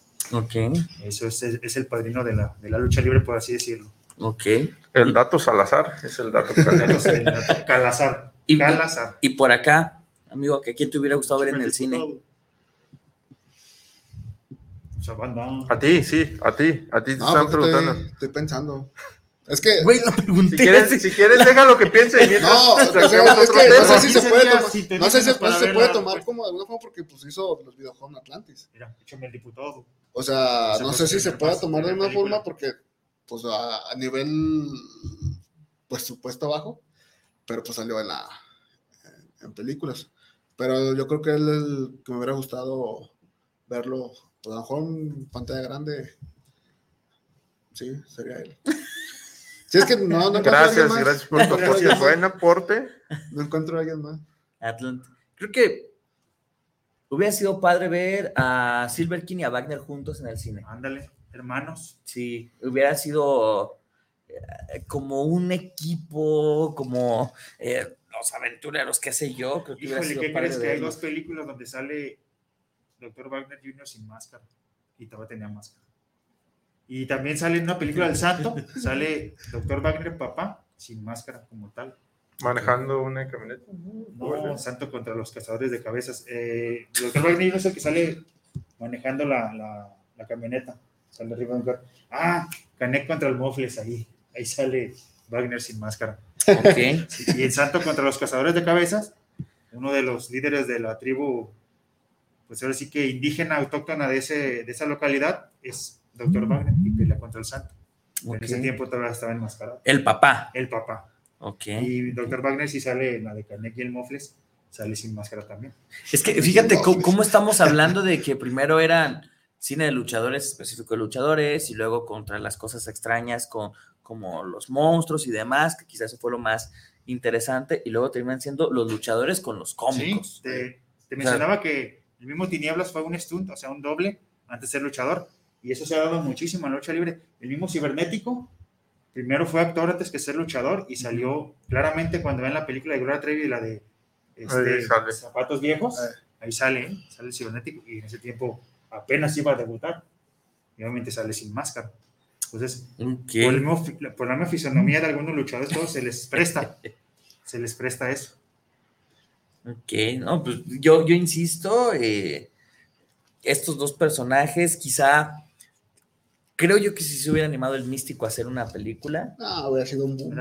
O sea, hubiera sido algo, porque si los cómics, en una época en la cual no se compraban cómics en México, casi casi el cómic del místico se vendía por montones, Sí, sí, ¿no? sí. O sea, Sí, era, era el boom. exacto, creo que, creo que lo debieron de haber aprovechado. Es el, el último gran boom que ha habido en la lucha libre. místico. Y fíjate, hace rato te mencionaba que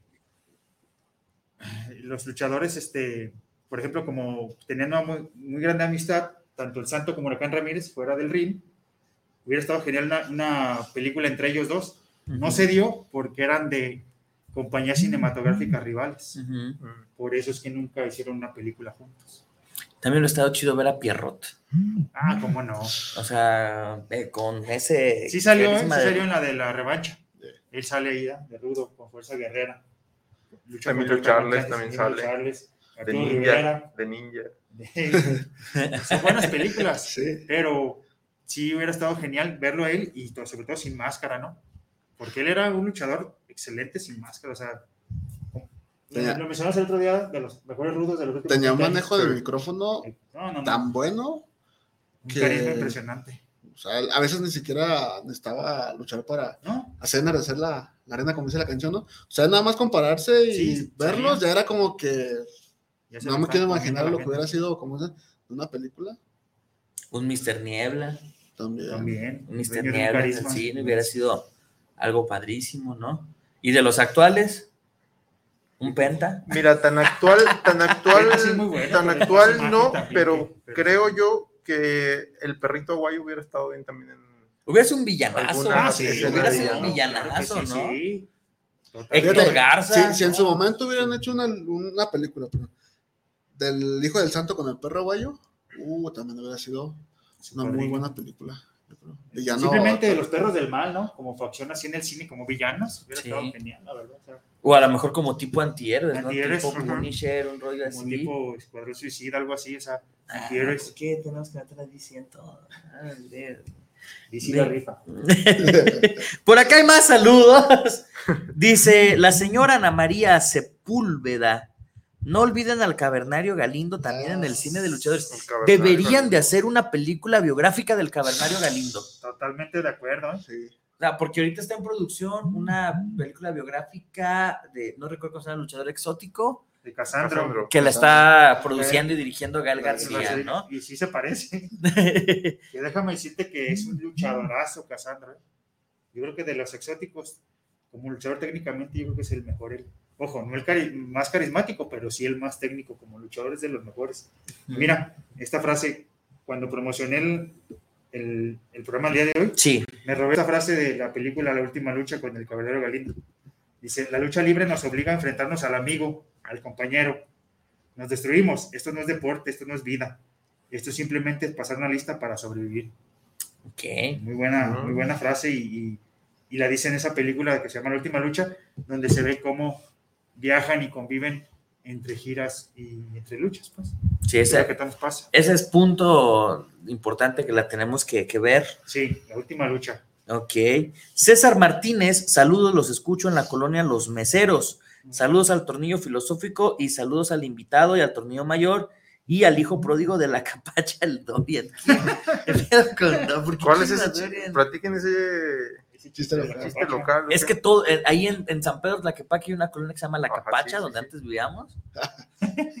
Y todo el mundo de la capacha anda pidiendo que Dorian se una como tornillo filosófico y que Dorian para el tornillo. Sí.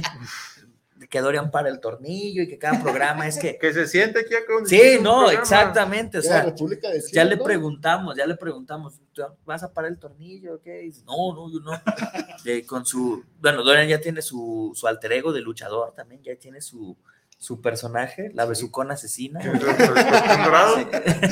Oye, hay que pensar a tu mamá cuando escucha todo eso. Le da risa. Ah, Sí, y- Conociéndola. Yo te apoyo. hasta ella le- carnalillo para el tornillo. no, ah, Sí, verse sí. sin esfuerzo. Sí, sí. ¿no? Y también nos dice el mismo César Martínez, eh, en el cine mexicano, Mil Máscaras, ¿cómo les pareció?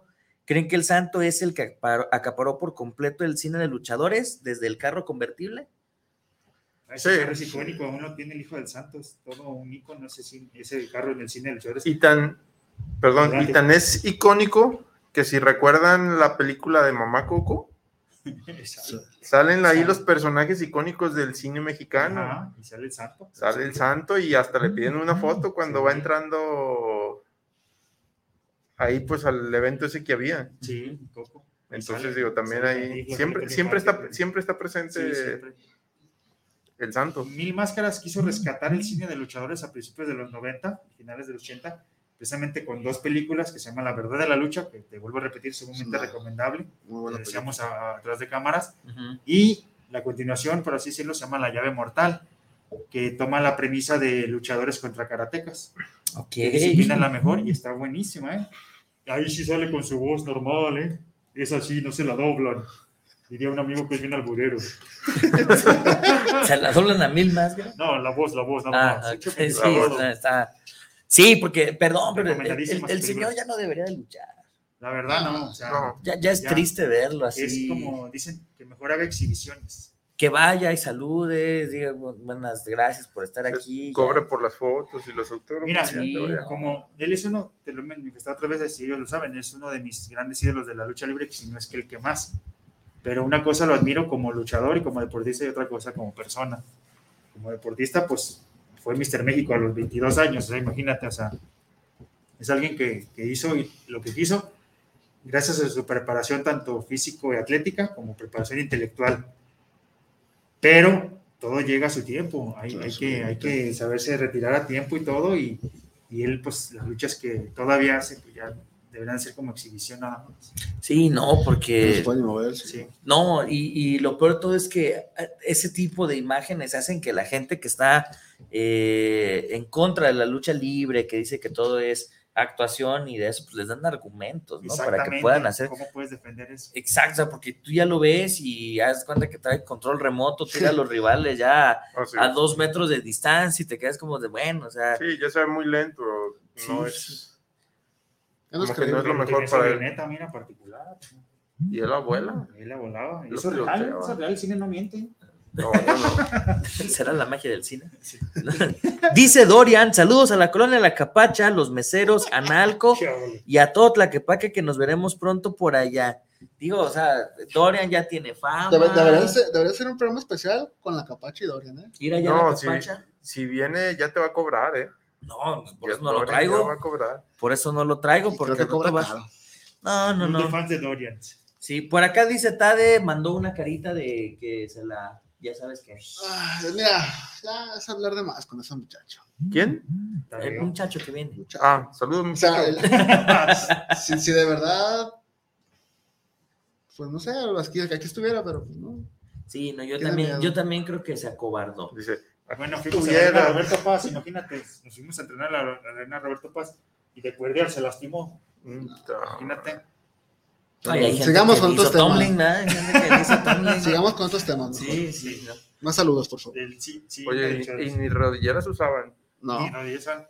Dos grandes este, luchadores que después pasaron a ser grandes escritores y que contribuyeron mucho al éxito del cine de luchadores. Uno de ellos fue Jesús Murciélago Velázquez, si han escuchado hablar de él. Sí. Él escribió muchas, muchas, este, muchos argumentos para, para cine. El segundo ya sé quién es. Dímelo. Humberto Gutiérrez. Ese escribió grandes este, argumentos para la vida. ¿No? Ah, No para ah entonces me equivoqué, perdón. un verbo, un verbo Gutiérrez. y, el, y el otro es Fernando Oces, y él escribió muchísimas, como unas 40 películas de las 52 que hizo el Santo, son argumentos de él, Ok. que tenía mucha, mucha noción. Adaptó varias, como El Fantasma de la Ópera, la adaptó en una película de Blue Demon, y se adaptaba a obras literarias para el cine de luchadores, pero tenía muchas ideas muy buenas, y incluso en varias, en varias escenas de lucha, de hecho es el que está luchando ahorita con mil máscaras. Ok. Por eso me, me acordé de ese dato. Dato Calazar. Calazar. ¿Y el cometín? Mira el cometín. No, bueno. Fíjate, y pues bueno, también está por demás decirte que, que un tiempo fuimos este, parodiados, por así decirlo, por, por algunos compañeros que, como en la AAA existía la Real Fuerza Aérea, aquí mencionaban que era la Real Fuerza Ebria. Entonces eras parte de ese Voltaje equipo, ebrio, ¿verdad? voltaje ebrio. Sí, sí, sí. calebrio, alcolígula, este, el cometa espacial era cubeta especial, Crazy King era Crazy Six, ¿verdad? Chido Drago, digo, Chido Dragon, este, o sea, en fin, había muchos. Oye, de sería la Fuerza argumento para para una película. de parodias. Sí, así la, la historia de un El grupo de Santo contra luchadores. la en Tetona de- Mendoza. Ah, ese es otro de los El Trino, Santos, ¿no? el De- Trino, de Trino. el Trino, eh. Este, Y demás, eh, por ejemplo, hizo su película, Trino. sí, ba- Sí, basado en sí, eso, en el Santos, ¿no? es un personaje. El Santos. El El Santos, Santos, el Santos, ah, el Santos. No lo ha demandado el, el hijo de Santos. Y esa también la premió fue aquí cerquitita, ¿sabes? Aquí en el, sí. en el teatro, en el teatro Diana, Ajá. ahí fue la premier. Sí, Este, no, ese con tiene, Trino. tiene su permiso del santo. Ahora, muchachos, las películas de temas de luchadores que no necesariamente son mexicanas, sí, eh, por ejemplo, me viene a la mente ahorita el luchador. Ah, de- buenísima, de Rourke. Mickey Rourke. Buenísima, incluso nominado al Oscar, él como mejor actor. Y ahí sale, dirían por él la tía sabrosa del, del hombre araña, ¿verdad? Ah, así es. Es, su novia ahí. Sí, Sale, sí, su esposa- sí, su sale, ahí. sale mostrando. ella. Sí, Ok. de Está- exótica. Pero te muestran cómo es la vida, mostra- la vida real de un luchador En Gringo. decadencia. en decadencia, exactamente. ¿Cómo va? ¿Cómo acaba? abajo, ¿no? Hacia la cúspide.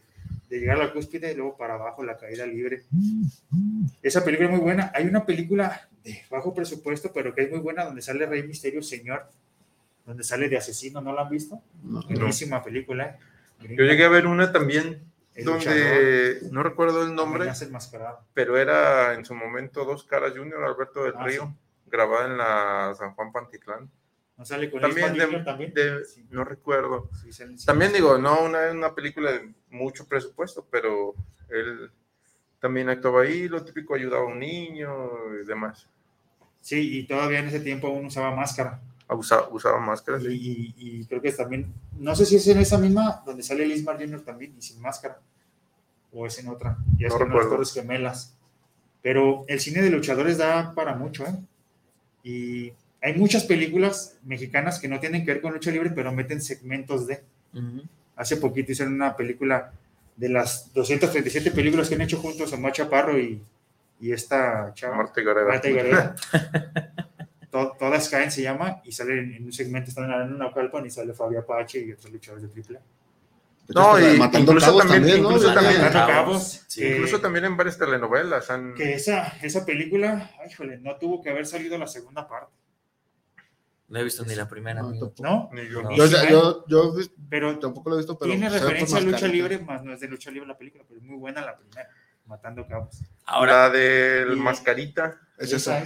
es, esa es. ¿Es esa? Es esa. Incluso, ahora que mencionabas de novelas, hace muchos años, en, el- bueno, por 1990, estuvo la, peli- la novela que se llama La Fuerza del Amor, y salía este Alfredo Adame, enmascarado, y Eduardo ¿Alfredo Adame? Alfredo Adame, él, él, el de la nariz chata, ese. ese. Pues, de, de hecho, como fue así como dato curioso, el Palomo consiguió su, su Sí, licencia de luchador, hicieron un examen. Hicieron, entonces él se hizo todo para solar. Ser luchador. y hubo escenas donde ellos mismos luchaban y todo. ¿Por qué? Porque la lucha libre estaba en su auge en ese momento también. Pero hay un gran problema, yo creo que como en todo, la sobreexplotación. Claro. Sí. También el, el cine de luchadores también le llegó. De hacer 15, 16 películas al mes de luchadores, empezaron a hacer 40, 50 y pues ya la gente ya no. Ya no Ay, aparte ya le metían cualquier historia nomás por hacerla, ya como que, pues no. Es, es que volvemos al punto, ¿no? Se comienzan a hacer las transmisiones en televisión de, de las funciones de lucha libre. Entonces ya no era el chiste como de ir al cine a ver una película, si ahora en casa la transmitían gratuitamente, la función de lucha libre.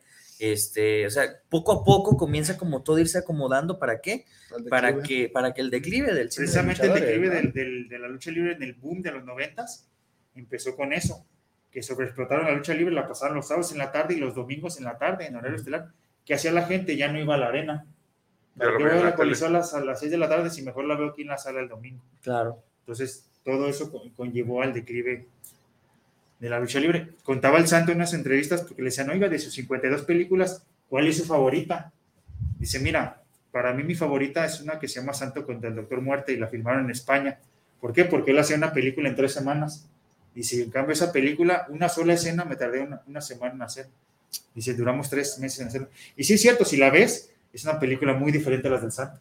Tiene muchísima producción y la verdad está muy, muy diferente. Filmada muy diferente. Obviamente está en España, Ujú. pero es una película que sí le metieron Presupuesto. obviamente, exactamente.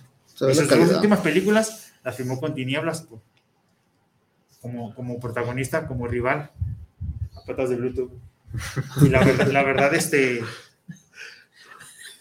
Lo, más, lo mejor de esa película, bueno, le pasó la estafeta a su hijo, al hijo del santo, en una película que se llama Chanok y el hijo del santo contra los vampiros, y ahí sale el santo al Chanok, principio y le entrega, le entrega su máscara al hijo del santo. Muy buena, muy buena, y también sale mil máscaras. Te voy a decir. Échame el diputado. Échame el diputado. Creo que tienen que compartir a la gente el link de eso para que entiendan. eso Sí, o, o cu- cuenta- no lo contaron en vivo, al aire, ¿verdad? No, es que hay una escena en Cuéntalo, la película para de que la sepan verdad que- de la lucha donde se pelean en una cantina, ¿verdad? Contra un diputado y Así sus, es. y sus guaruras prepotentes. Y de repente dice mil máscaras, échame el diputado. Y lo da un trancazo así, ya. lenta. Ah, pero todo es show, o sea, todo es. Sí, pues es película, es actuado, Bruno, no es en serio. Ah, es que es como tipo documental, ¿no? La- Una la- parte. Si quieres, mira, si quieres, vamos a ahorita, yo les digo, a- avéntame a Bruno y vamos a ver si, Échame el Bruno. si no. Bruno. Yo nunca te he agredido, está Deo el que yo, aparte yo estoy Bueno, aquí. me echas al ¿Quién? Sí, el muchacho que viene Ah, a limpiar a Muchacho, veces. saludos, muchacho. Sí, por ejemplo, eh, vaya, y además, ahorita estamos viendo aquí en pantalla el, el gran vicio de la lucha libre que es la venta de las, de las incógnitas, ¿no?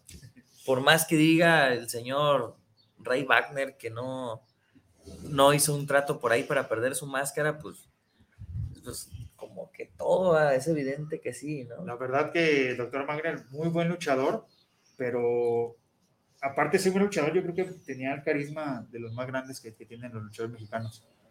Y pues a final de cuentas, todos sabíamos que tarde o que temprano iba a apostar su máscara, pero queríamos que la apostara a lo mejor con alguien de, de mayor renombre, ¿no? Pero pues a final de cuentas todo esto es, es un negocio, es un Negocio. modus vivendi, ¿no?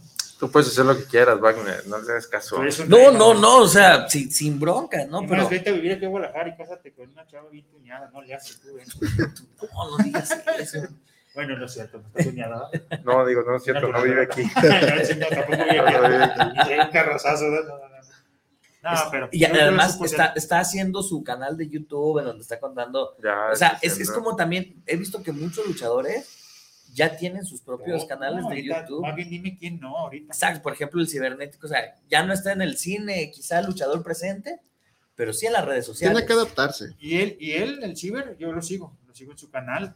Eh, aparte que es dueño de un gran carisma, es alguien que se sabe expresar muy bien ante las cámaras. Y, y- y cuenta cada cosa, o sea, Sí. porque tantos años que le tocó estar de aquí para allá en, en giras y eso, o sea, eh, eh, también es padre que la gente pueda ver esa diferencia entre el personaje y, y- y el, y, el, y el ser humano, ¿no? O sea, porque invi- ha invitado desde sus más grandes compañeros hasta sus gran- más grandes rivales Sí, al, al- programa que tiene, ¿no? Sí, Sí, verdad, sí. Sí, entonces es, es un, un- un personaje, es un programa eh, muy entretenido, sí, la verdad, sí, y pues bueno, ahora también gracias a las redes sociales viene como este rollo de, pues vamos a la función o, o- o vemos si la están transmitiendo en vivo, ¿no? Eso, O sea, fíjate, a- aparte hay de- algo bien curioso. Nosotros, bueno, hemos tenido la oportunidad de ir a la Ciudad de México, a la Arena México, la cual siempre he dicho que es la mejor arena del mundo. No hay letras ahí que te dice que está prohibido transmitir en vivo. Por lo mismo, porque una persona que esté transmitiendo en vivo, pues ya va a provocar que a la gente no vaya. con cámaras profesionales a menos de que estés eh, Acreditado. Acreditado. acreditado como acreditado. prensa. Sí, es que, vaya, o sea, eh, ves un, un evento de, de lucha libre eh, que es muy diferente, por ejemplo, en Estados Unidos, porque en, en la lucha de Estados Unidos influye mucho el, el- el montaje de cámaras, Sí. sí, para los movimientos y eso, y en la lucha mexicana. Hay una no. parte, ahorita que dices tú pues, que tiene que ver este montaje de cámaras, hay una parte que cuenta La Roca cuando hizo su debut como, bueno, no me acuerdo el nombre. Pues él ya sabía dónde tenía que mirar, dónde estaba la cámara. Y él dice, ah, Rocky Maivia, dice, yo estaba tan emocionado de hacer mi debut que cuando yo entro, dice, yo ya había imaginado qué es lo que iba a hacer, qué es lo que iba a decir todo. Pero estaba tan emocionado que se me olvidó dónde estaba la cámara. Y lo hice al revés todo. Y sí, toman la, la, la- ponen la toma donde está, entra, y en vez de que se vea hacia la cámara, se ve que da la vuelta y hace todo el desmadre, pero lo hace hacia el otro lado. la. O sea, de alguna forma te dicen, la cámara va a estar aquí para que aquí tú te veas y te veas bien. Pero pues de tan acá que estaba, pues se le olvidó todo. Y este, tiene razón en eso. Tiene que ver mucho porque pues es el ver el mejor ángulo de la de una función. Ese, ese es la parte moderna del cine de luchadores, vamos así decirles, porque te están contando una historia. Sí, Tienes historia unas cámaras. A lo mejor si fuera una película, ¿sabes qué? Corte y volvemos a grabar y ahora volteas hacia el otro lado. Pero digo, básicamente creo que es la etapa moderna del cine de luchadores. O sea, esa, lo que, lo que nos han mencionado en otros, en otros programas, ¿no? Esa novela para el señor. Así es. O sea, el que ya te está narrando una historia que es ver una empresa de lucha libre que transmite sus eventos, es como ver una serie. O sea, en el que ya estás esperando eh, la resolución del conflicto, qué va a pasar. Eh, yo no sé, pero vaya, eh, eh, en Estados Unidos siempre se han caracterizado por eso, ¿no? Por ese tipo de, de producciones, pero que las empresas aquí en México poco a poco se empiecen a, incluso en empresas pequeñas, ¿no? O sea, que, que empiezan a hacer como este tipo de, de fabricar las rivalidades y de ir haciendo este rollo como que también le, le va quitando un poquito a la, a la autenticidad, ¿no? De, de- de un evento luchístico como Es tal. parte de la modernidad de la lucha libre en, en sí, pero no mucha gente se adapta al cambio, incluyendo luchadores y aficionados. ¿eh? ¿Por qué? Porque aquí somos muy tra- tradicionalistas, nos gusta ver la lucha libre casi siempre como antes, ¿no? Ujú. No es muy, no es muy fácil adaptarnos al cambio. Y a veces no son tan buenos los cambios en ciertas partes, sobre todo si no hay la infraestructura ni la producción necesaria para ello. Se ve más chafa, ¿no? Y volvemos, es, volvemos al mismo tema de las películas de los años 50 de luchadores. O sea, si tú las ves en esta época a decir, ay, no, es que se ven bien chafas, mira, los vampiritos se están colgando con los hilitos, no, es que mira, está actuando bien, bien chafa. No es ni su voz, No, esto, no, lo otro, o sea, que yo por, yo por eso ese fue mi punto de que yo dejaría las películas de luchadores en paz, porque, insisto, creo que en su momento alcanzaron su punto máximo y creo que de ahí solamente vas a estar como que dañando o denigrando un poco el, La imagen que se la imagen ya prestigiosa de, de los de- o del cine de luchadores que como comenta Kalel digo en México nos gusta mucho pero si tú vas a otros países como Europa es son unas joyas cinematográficas culto para para ellos, ellos. así es Hay festivales incluso Sí. donde se proyectan durante una semana eh, un montón de, de películas, no solamente del santo, ¿no? Sino un montón de películas de o vienen a hacer documentales sobre Sí. la lucha libre acá de- Sí, de- sí, sí. Es que la lucha de libre aquí en. México es parte de la cultura, es parte de nuestra idiosincrasia, ya es una parte de nuestra identidad como mexicanos. Ves cualquier evento deportivo en cualquier parte del mundo, ¿Qué pasó? ya las Olimpiadas, todo el mundo. ¿Qué pasó con la, corre, en las Olimpiadas ahora de, de invierno? El equipo que tenían los competidores tenían alusión a, a la lucha libre, las máscaras, y eso te hace, como dice él, o sea, te hace parte de, de la cultura. Imagínate en el cine. Entonces, ahora yo les tengo una pregunta a cada uno de ustedes Vamos, a ver, a ver. si ustedes pudieran a- hubieran podido interpretar a cualquier personaje de luchador del cine de luchadores, ¿a quién, hubieran, a quién les hubiera gustado interpretar? O sea, que a ti te dijeran, te vas a contratar para hacer. Que tú dijeras, ah, a mí luchador". me hubiera gustado haber interpretado al Santo. Yo ya tengo la respuesta. ¿A quién, ¿A quién les hubiera gustado interpretar? Hace ratito lo vimos en, en la película Huracán Ramírez, se, se llama La venganza de Huracán Ramírez. Ahí sale Pancho Pantera. A ese me hubiera gustado interpretar. Porque ¿Por qué físicamente es el que me parece. Ah, no, yo sé cuál, sí, en Sí, esa película sí sí, sale un sí, Pancho te- te Pantera. salió, ¿eh? Que creo que luego lo viste, o se viste de Huracán. Huracán ¿no? Ramírez es su hijo, ¿eh? Pepito Román. Ajá. Ok, amigo. no sé. Pues por eso- Yo creo que Bernardo Galindo. Me hubiera, Personajazo, ¿eh? me hubiera gustado El interpretarlo. zurdo por excelencia. Yo creo que el Cavernario Galindo y el perro Guayos. Que Bernardo Galindo o a Rey Mendoza. Mm. No ellos dos. Que salen varias películas con el santo Rey Sí. Mendoza. Bruno, ¿a quién te hubiera gustado? No sé, creo que hay un personaje muy interesante que es el, el hijo del perro.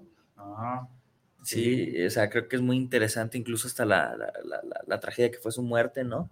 Sí, sí, sí, Entonces, creo que hay- ese es otro punto, ¿no? Creo que hay muchos luchadores que su vida se tiene que llevar a la, Sí, a la pantalla, ser. ¿no? O sea, porque realmente son historias eh, muy trágicas, muy conmovedoras, desgarradoras hasta cierto punto, casos muy únicos, ¿no? Pues Pentagón, sí, que, que ahí está, ahí va, o sea, salió adelante de, de- de Es una el cuarto pentagón que hay, ¿no? Sí, Penta, cero, o dar Penta, no sé, algo me dice que por eso que va a perder la máscara aquí en México, De- no sé, este, pero creo que la biografía de, de- del hijo del perro, creo que sería muy interesante verla, la del cavernario, o Cavernario sea, sería- que, que nos, todas esas leyendas, mitos, historias que se cuentan. Yo creo que sería como también muy impactante ver esa escena donde agarra la, La- la víbora, la la muerde y la, o sea, Es esas, pedazo a mordidas. Es algo icónico, ¿eh? Sí, o sea, por eso, de ese tipo de personajes, incluso de, de, de, ah, todos los personajes este, de terror que ha habido como luchadores, ¿no? Este, Caris la momia original en, lo- en los años 50, ¿no? Sí, sí estaba. El murciélago que, que, que abría sus alas y que realmente tra- traía Murciélagos. murciélagos, el El cavernario. Galindo, el El espectro, espectro Ah, sí. de- sí te daba, Sí. ¿no? Está muy bueno para una película. el doctor Caronte, también, que, ¿cómo se llama el personaje que traía este Antonio Peña? Eh, Caos. Caos, caos, o sea, también que, que cuenta que se metía un, un ser diferente, fuera- o sea, hay, muchos personajes que si son bien llevados también podrían hacer como esta, eh, esta serie de diferentes personajes interesantes, ¿no? Ahorita que mencionas a Caronte, él surgió a raíz de una película que se llama El Enmascarado de Plata, que también es de las primeras películas que hubo en el cine mexicano. Curiosamente no sale el santo ahí. Es el médico asesino quien es El, El- médico asesino es otro personaje muy de, Muy bueno. muy de cine mexicano. Sí. muy de cine mexicano y que es alguien que tuvo una vida profesional de menos de 10 años, El así, enfermero. conservando su fama de enfermero, que era su, su chalán, por así decirlo, era como Batman y Robin. Su chalán. Y el santo no sale en esa, en el Mascador Plata. Pero ya en ese tiempo ya existían los cómics de José Guadalupe Cruz que se llamaban Santo el Mascador Plata, que era una revista de fotografías como cómic que se publicó durante más de 30 Las años. fotonovelas. Sí. Y La Tonina Jackson también Tonina Jackson muy, de, también. muy de cine de, de oro. Y también creo que después ya no salió. alguien que se no hizo muy buen no actor y sin ser actor natural. ¿eh? Ujú. Tonina Jackson y también muy carismático el señor. No, y además, por ejemplo, una película de la tragedia de la ola blanca. o sea, también estaría, estaría chido, ¿no? O sea, Sí, ¿por qué? estaría. Para los que no sepan de la tragedia de la Onda Blanca, si Bruno nos lo permite contar, Adelante, adelante. es un amigo. pacto que hicieron los compadres, que eran el solitario, el ángel blanco, Doctor Va. y, Ah, no. y murieron, sí, prácticamente Los tres. ¿eh? los tres, porque en un accidente de, de auto falleció el ángel blanco y el doctor Wagner quedó prácticamente paralítico. Se vida. retiró eh, gracias a ese accidente. y tenía 22 días de haber fallecido solitario. Y habían hecho un pacto que El entre primero ellos que dos, que el primero que se muriera iba a regresar por el otro. Y dicho la cumplió. O sea, sí, sí. Nada de pactos, por favor, nada de pactos. No, es que si, si, si le meten acá es- este, este poquito de drama, de guion, de eso, hasta una película sobrenatural berrona podría salir. Alguna vez se lo comenté cuando me caía bien y lo fui a ver en unas conferencias a- al famoso y bien agra- agraciado y sobre todo muy fidedigna su información, el buen Carlos Trejo. Porque como es muy aficionado a la lucha libre, le comenté acerca de eso y me dijo, "Ah, está interesante, voy a ir a- al panteón a checar. Y así quedó. No te vas a fusilar mi idea porque soy amigo de Alfredo Dame, ¿eh? te lo he hecho. Tengo amigos poderosos, ¿eh? Que ojo, y ahí viene ese rollo, ¿no? Ese tipo de luchas también que últimamente eh, se han puesto muy de moda, ¿no? El, ahora, eh, supuestamente, Alberto del Río, que quiere reivindicar una empresa de la lucha libre seria, y lo primero que va a hacer es enfrentar a Alberto Dame con Carlos. qué Trejo, credibilidad ¿no? puede Entonces, tener eso? de, No, y Alberto Ríos se va a enfrentar contra Conan Big. Ajá, no, o sea, es como de, ok, Y este, ha roto Calel contra Chuponcito y en sí nos llevamos. La verdad, eso le resta credibilidad a la lucha libre. Sí, de verdad, creo que sí hace falta una empresa, más bien hace falta que se quiten las empresas o las cláusulas que las empresas tienen para que la gente pueda ver al luchador que quiera enfrentándose al luchador que, los, los match que, que realmente quieren ver, ¿no? Porque muchas veces son los- las propias empresas las que se limitan, ¿no? Hay luchadores que se quieren enfrentar con otros, pero Sí, las pero- empresas no los dejan. No. Entonces, creo yo que es una forma, pues, podrían ganar muchísimo más dinero del que ganan, ¿no? Es el beneficio para ambas partes, pero O sea, imagínate Ganar, una, ganar. una lucha, si se hubiera dado un máscara contra máscara de Elia Park con Wagner, llenaban cualquier estadio de fútbol. Sí. O sea, Fácil. sin broncas, ¿no? O sea, gente de todo el país hubiera asistido a ver esa lucha sin, sin ningún problema, ¿no? Pero pues, ah, los vicios de las empresas que prefieren hacer estas telenovelas para vender en casa, ¿sí? A hacer producciones o hacer funciones que realmente sigan contando una bonita historia de la lucha libre, ¿no? Pero bueno, saludos de Miguel Ángel Flores, tienen que hacer el programa del tornillo luchístico. ¿A qué se referirá? Que nos pongan a luchar a... No, no creo que sea buena idea, don Miguel, no creo que quiera ver espectáculos deplorables, ver a este señor. tal vez se refiere a un programa del torneo filosófico, pero netamente de lucha libre. Que ya lo hemos tenido. o hacer un torneo filosófico en la arena de lucha, que también, ha sido, También, ha sí. sido una de las, de las situaciones que hemos querido Sí, hacer. Está pendiente eso. que Sí, también lo eso está. eh, a lo mejor el máscara contra cabellera con, con voltaje. No vaya. No va a ir. O con Fer, también O saludos con a Fer también. O los Sí. dos. Los dos más, contra ellos dos Voltaje. contra voltaje, exactamente. No, Fer a Geraba Calígula. Ah, sí. ¿Quién? Un, un- un muchachito que a veces venía. Ah, sí, otro muchachito. Otro muchachito, ¿no? Muchachito, saludos.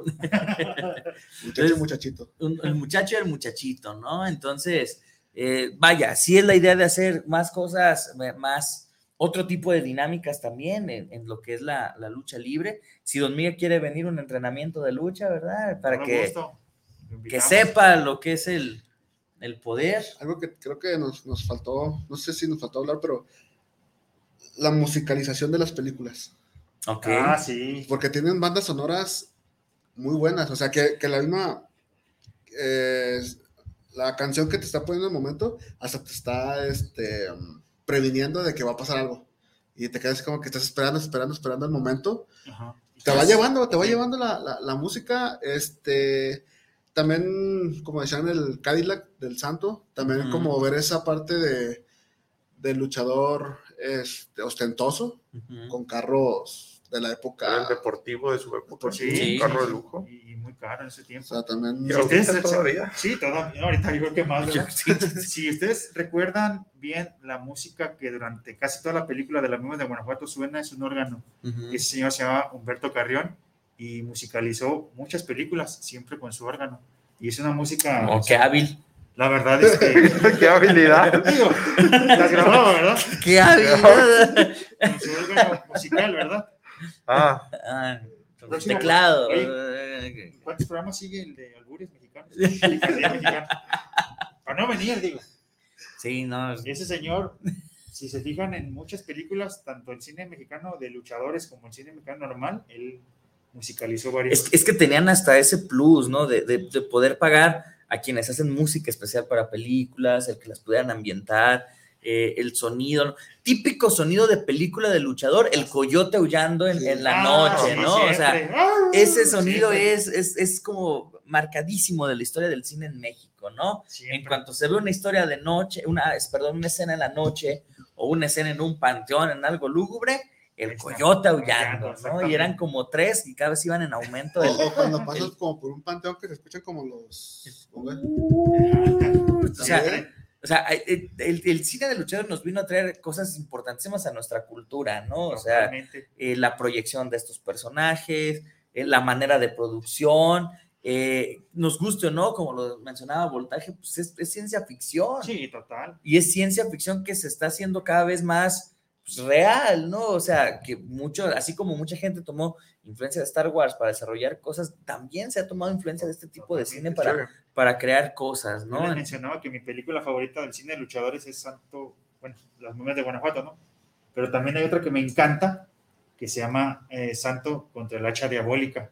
Ok. Y lo que tienen en común ellas dos es que mm, tratan la figura del santo de una manera sobrenatural y que ha vivido a través de generaciones. ¿Por qué? Porque en las mismas de Guanajuato mencionan que Satán luchó contra un ancestro del santo hace 100 años. Ujú. Ya desde entonces existía el santo que ha estado generación tras generación. Y en el hacha diabólica manifiestan que la máscara del santo está hecha con una tela especial de plata diseñada por el mago Merlín. Ok. ¿Por qué? Porque un cuate la, la revisa así con una lupa y descubre que ahí tiene la- el símbolo de la M de Merlín y está hecha desde la Edad Media. Imagínate nada más a qué grado llega eso. ¿Qué tal? Es que hay mucho misticismo, o sea, eh, insisto, eso que, que pudieron haber llevado en, en, en la AAA fuera del tiempo, más allá del tiempo, no recuerdo cómo se llama, Sí, la de animación. si lo hubieran hecho con personas hubiera sido Sí. otro rollo, o sea, ni siquiera las voces prestaron los luchadores, ¿no? O Nada sea, más los locutores, ¿verdad? Sí. descansen los dos. Sí, pero Morales y la- de repente escuchas a la parca en la película y dices, no, la parca no hablaba así. eh". O sea, no, aquí quieren engañar, ¿no? No, no, no. Eh, Javier Siria, saludos al tornillo. Mi pregunta es, si les preguntaran qué cambiarían de la lucha actual, ¿qué cambiarían? las pagas. Yo veo lo mismo, los promotores. Porque de verdad, a ver, es, es una pregunta que, por ejemplo, cuando yo les digo ahí en la universidad de que va- vamos a tener a, a- a invitados luchadores y eso, siempre es la pregunta de rigor, ¿no? ¿Y, y les pagan? Y en las funciones, los viáticos, o sea, ¿cómo está el rollo? A ver, de- es, es- es su momento. Tienen Dedíquense a para- estudiar. Dedíquense a estudiar. No, Sí, tampoco, o sea, no, no, no.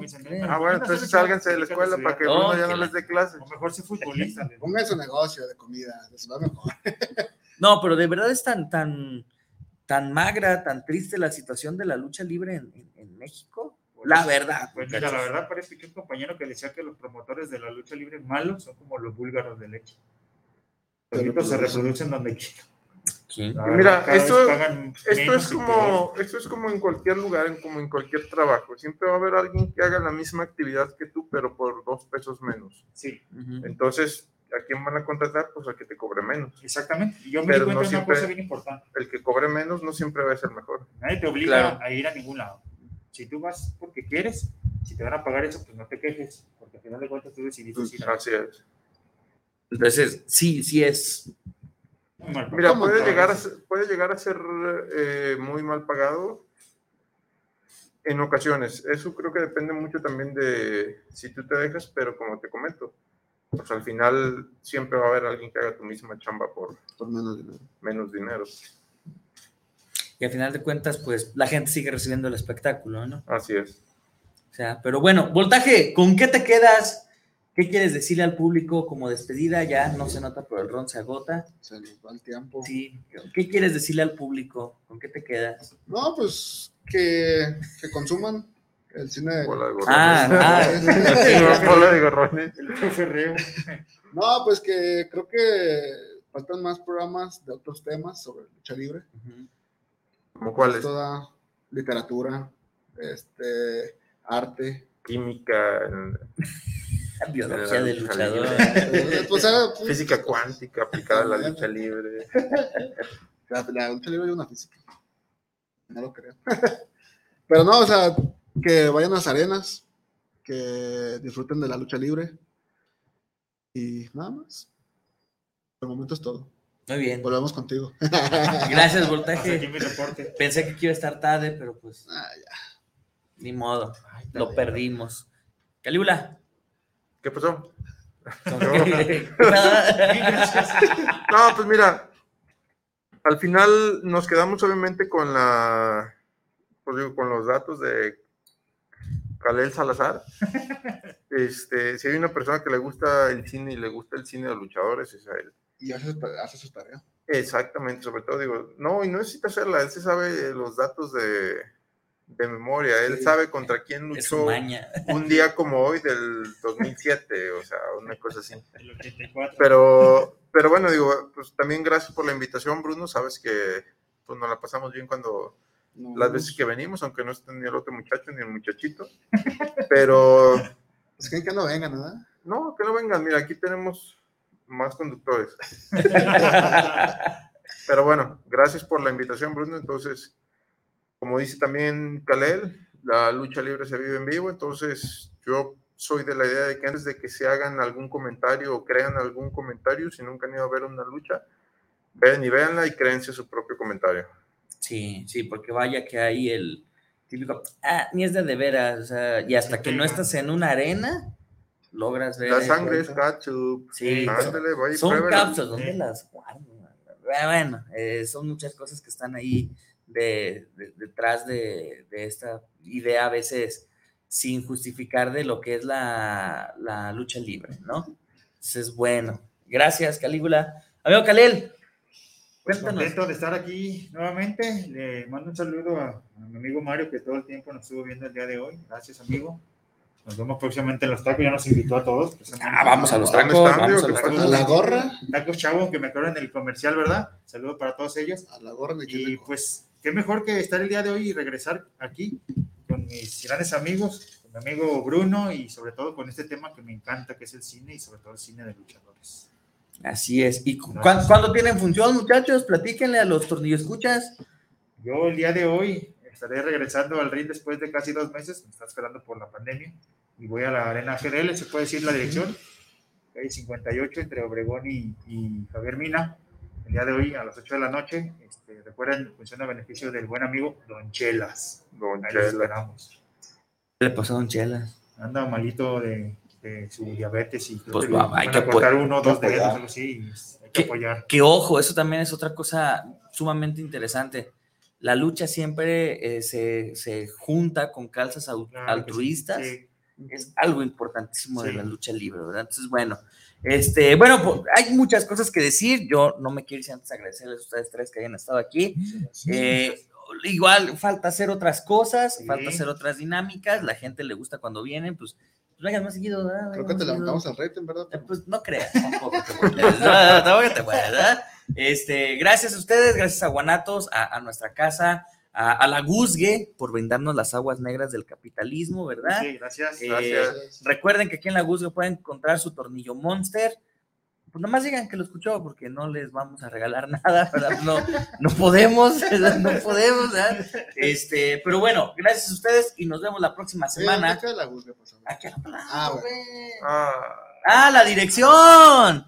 Fermín Riestra 1273 entre pavo y federalismo. Digo, porque lo mencionas mucho, pero pues para saber Súper recomendado. Sí, ¿eh? recomendadísimo. ¿Se quieren venir a echar una comida a gusto? La Gulske. Pero bueno, nos vemos la próxima semana en este su programa del tornillo filosófico, donde lo que nos sobran Son los tornillos. Anota. Nos vemos. Tadeo, Fer.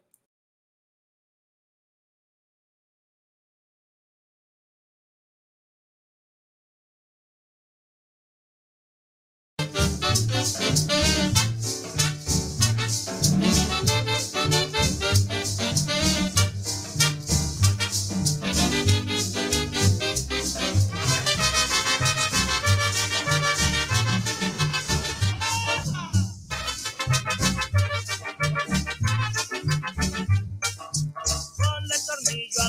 máquina. Úntale grasa y caliéntalo. Sácalo, límpialo y mételo.